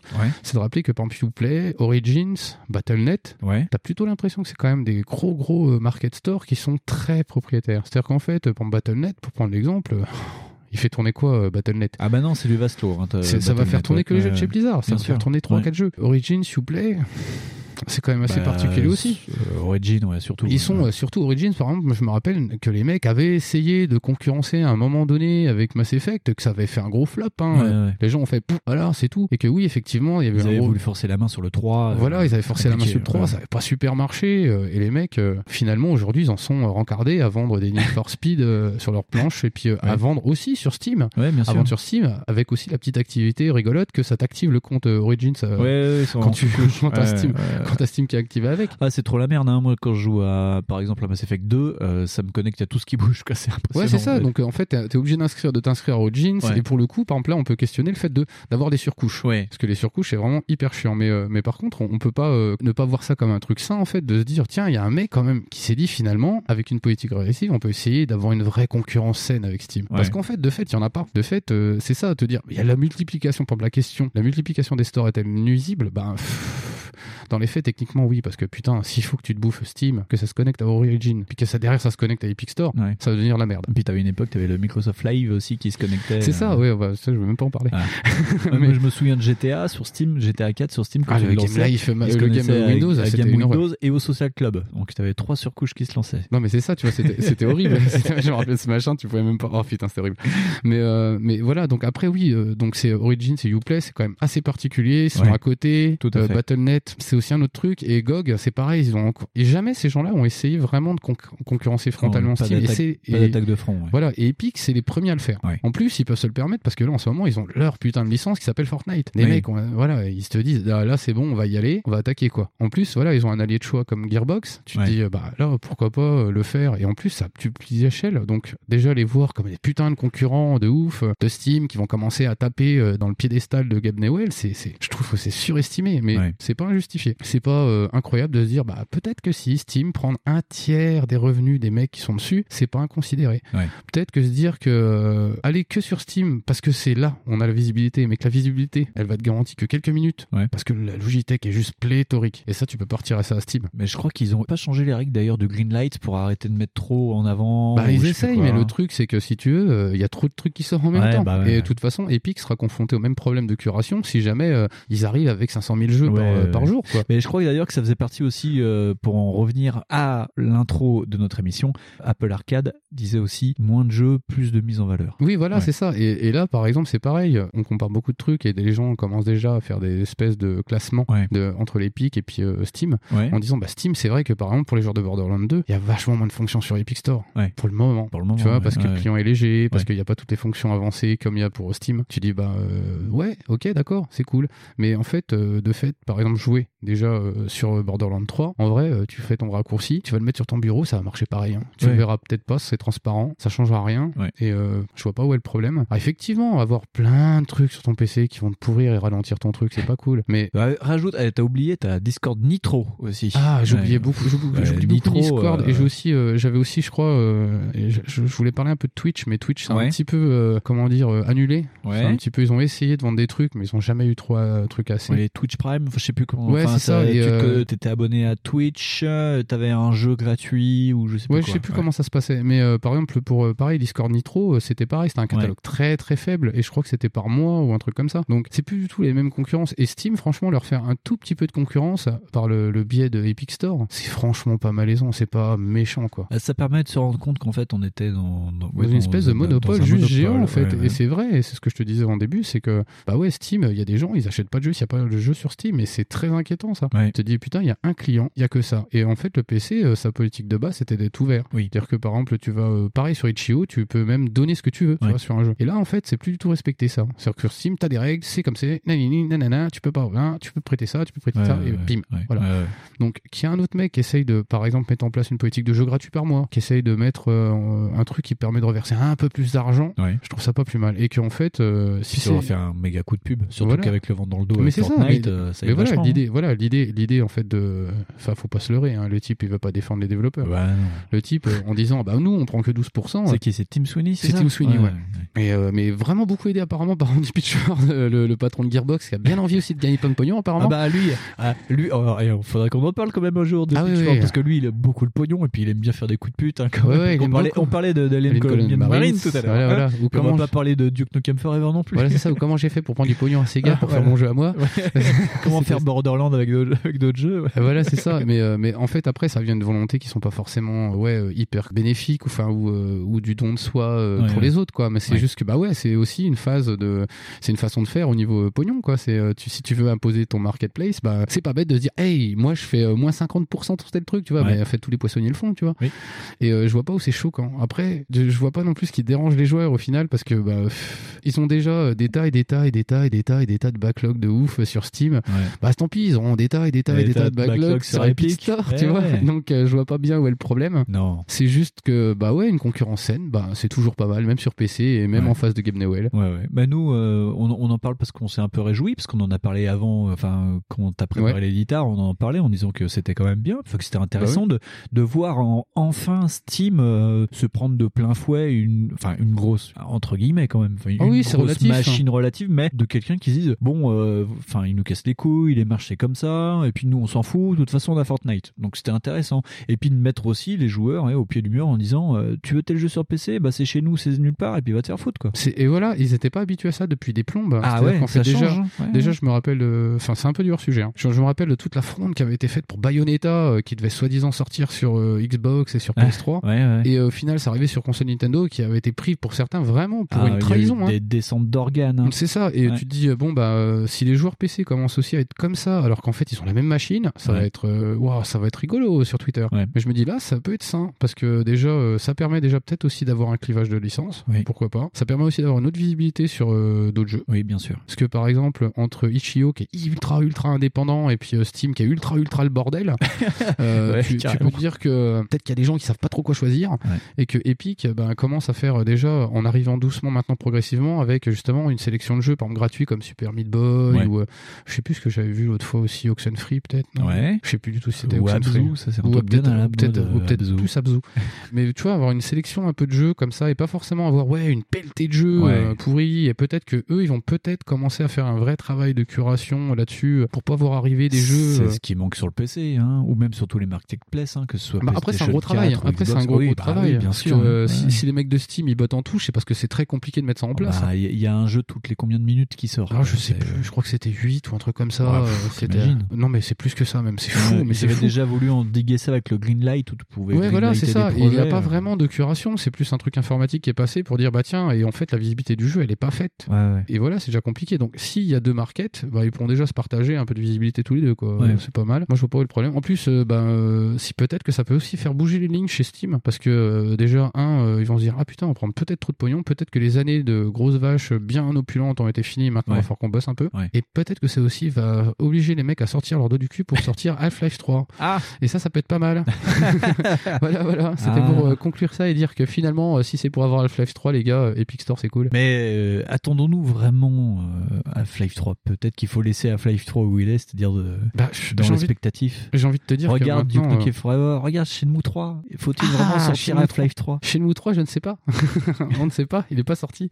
Mais, mais, mais non, oui, enfin, je sais pas, ça s'est tellement attendu par les joueurs aussi, Half-Life 3, et, Ouais. euh, et, et du coup, peut-être qu'il y a aussi un effet de surattente du truc. C'est vrai que s'il était sorti il y a 5 ans, peut-être que les gens auraient fait, bon, Half-Life, euh, voilà. Ouais. Mais là, je digresse, c'était pour dire que bah, l'Epic Game Store, euh, bah, euh, on s'en fout en fait un peu. On s'en fout, mais on peut rester curieux. Moi, je trouve que c'est intéressant de suivre euh, Ouais, voilà. soit euh, le truc qui part en flamme euh, et au final, ce n'aurait été qu'une vaguelette euh, sur Steam, soit euh, l'émergence de quelque chose de nouveau. Non, c'est intéressant à suivre. Cette Bah, période est définitivement intéressante à Oui, suivre. mais ce qui est quand même un peu euh, triste, c'est de voir que les joueurs direct prennent le côté négatif, dire ah mais putain on va bouger mes habitudes. Et Ah, ça c'est ouais, un petit peu, ça, c'est un petit peu ouais. triste de voir aussi la réaction des commentaires, Oui. quoi. De voir une palanquée de mecs arriver et dire ah on va mettre un commentaire euh, négatif, sur un jeu qu'on a beaucoup aimé, Ouais, parce qu'en fait il se casse à la concurrence, faire mais euh, déjà je crois pas avoir compris qu'en fait le jeu se cassait lui-même Non, bah, et que en fait surtout euh, je te ça va changer quoi c'est mais en fait je- non mais euh, c'est toujours ça c'est ah les habitudes changent c'est chiant Ouais, ouais. C'est un peu dommage de réagir à ça comme ça ils auraient pu carrément euh, juste directement dire bah non en fait c'est chiant c'est relou euh, pff, Mm. ok mais là euh, putain ça va super loin quoi C'est Internet. voilà merci merci internet et tes commentaires magiques Bon, bah voilà, euh, un bel éditeur, hein Ouais. Vivement le prochain. Et ben, je pense que c'est sur ça qu'on va conclure. Ouais. hein. le retour de Backlog après deux petits mois d'absence et ouh, une grosse émission parce que je vois l'heure. Euh, je Et pense ouais. que ouais, on est pas mal, hein on, Ouais, était- ouais. on avait envie de blablater. On est très content de vous retrouver. Ça fait vraiment plaisir. Fonds, où est-ce qu'on peut se retrouver sur les réseaux sociaux? Bah sur Twitter euh, sur Facebook et pas sur Google Plus Non. plus c'est fini ça. Voilà non, n'y allez pas ça sert à rien Voilà, donc euh, backlog underscore le pod pour Twitter, Necros 245 pour Twitter, euh, Winston underscore Z pour Twitter. Voilà, c'est tout. Euh, J'ai vu qu'il y avait des gens qui commençaient à me retrouver sur Instagram. Non, non, Instagram, je fais des photos de Lego. c'est- laissez tomber Laissez tomber. À, à moins que vous aimez la, la taille photographie. hein, et dans ce cas-là, oui, venez. Mais euh, voilà. On se retrouve euh, aussi sur Audioactif. ouais ouais ouais ouais, ouais, Ouais, ouais, ouais, important. sur les avec les copains? Ouais, c'est à peu près, à peu près tout sur euh, iTunes. iTunes, on va- Spotify, on- euh, iTunes, Spotify, Deezer. 10 heures Alors on ne vous demandera pas de mettre des étoiles sur iTunes. On m'a relayé une étude américaine, euh, non canadienne, en disant que euh, la dernière façon, la dernière curation pour connaître un podcast, c'était la recommandation Apple. Donc au final, ça fait des années qu'on demande des étoiles. Finalement, ça ne sert à rien. Voilà, c'est le bouche à oreille qui sert. Et voilà merci Apple tu ne sers à rien Voilà, bah comme d'hab quoi. et voilà et Pourquoi c'est sur ce petit troll que nous vous quittons Voilà, on va vous faire des gros gros bisous et nous nous retrouvons le mois prochain avec une émission qu'on espère totalement différente. et pas vraiment pareil Et on vous fait des gros bisous. bisous Allez, tchou tchou. tchou. Et, euh, ouais, encore plus grave. Tchou tchou. Tchou tchou. Oh, ASMR.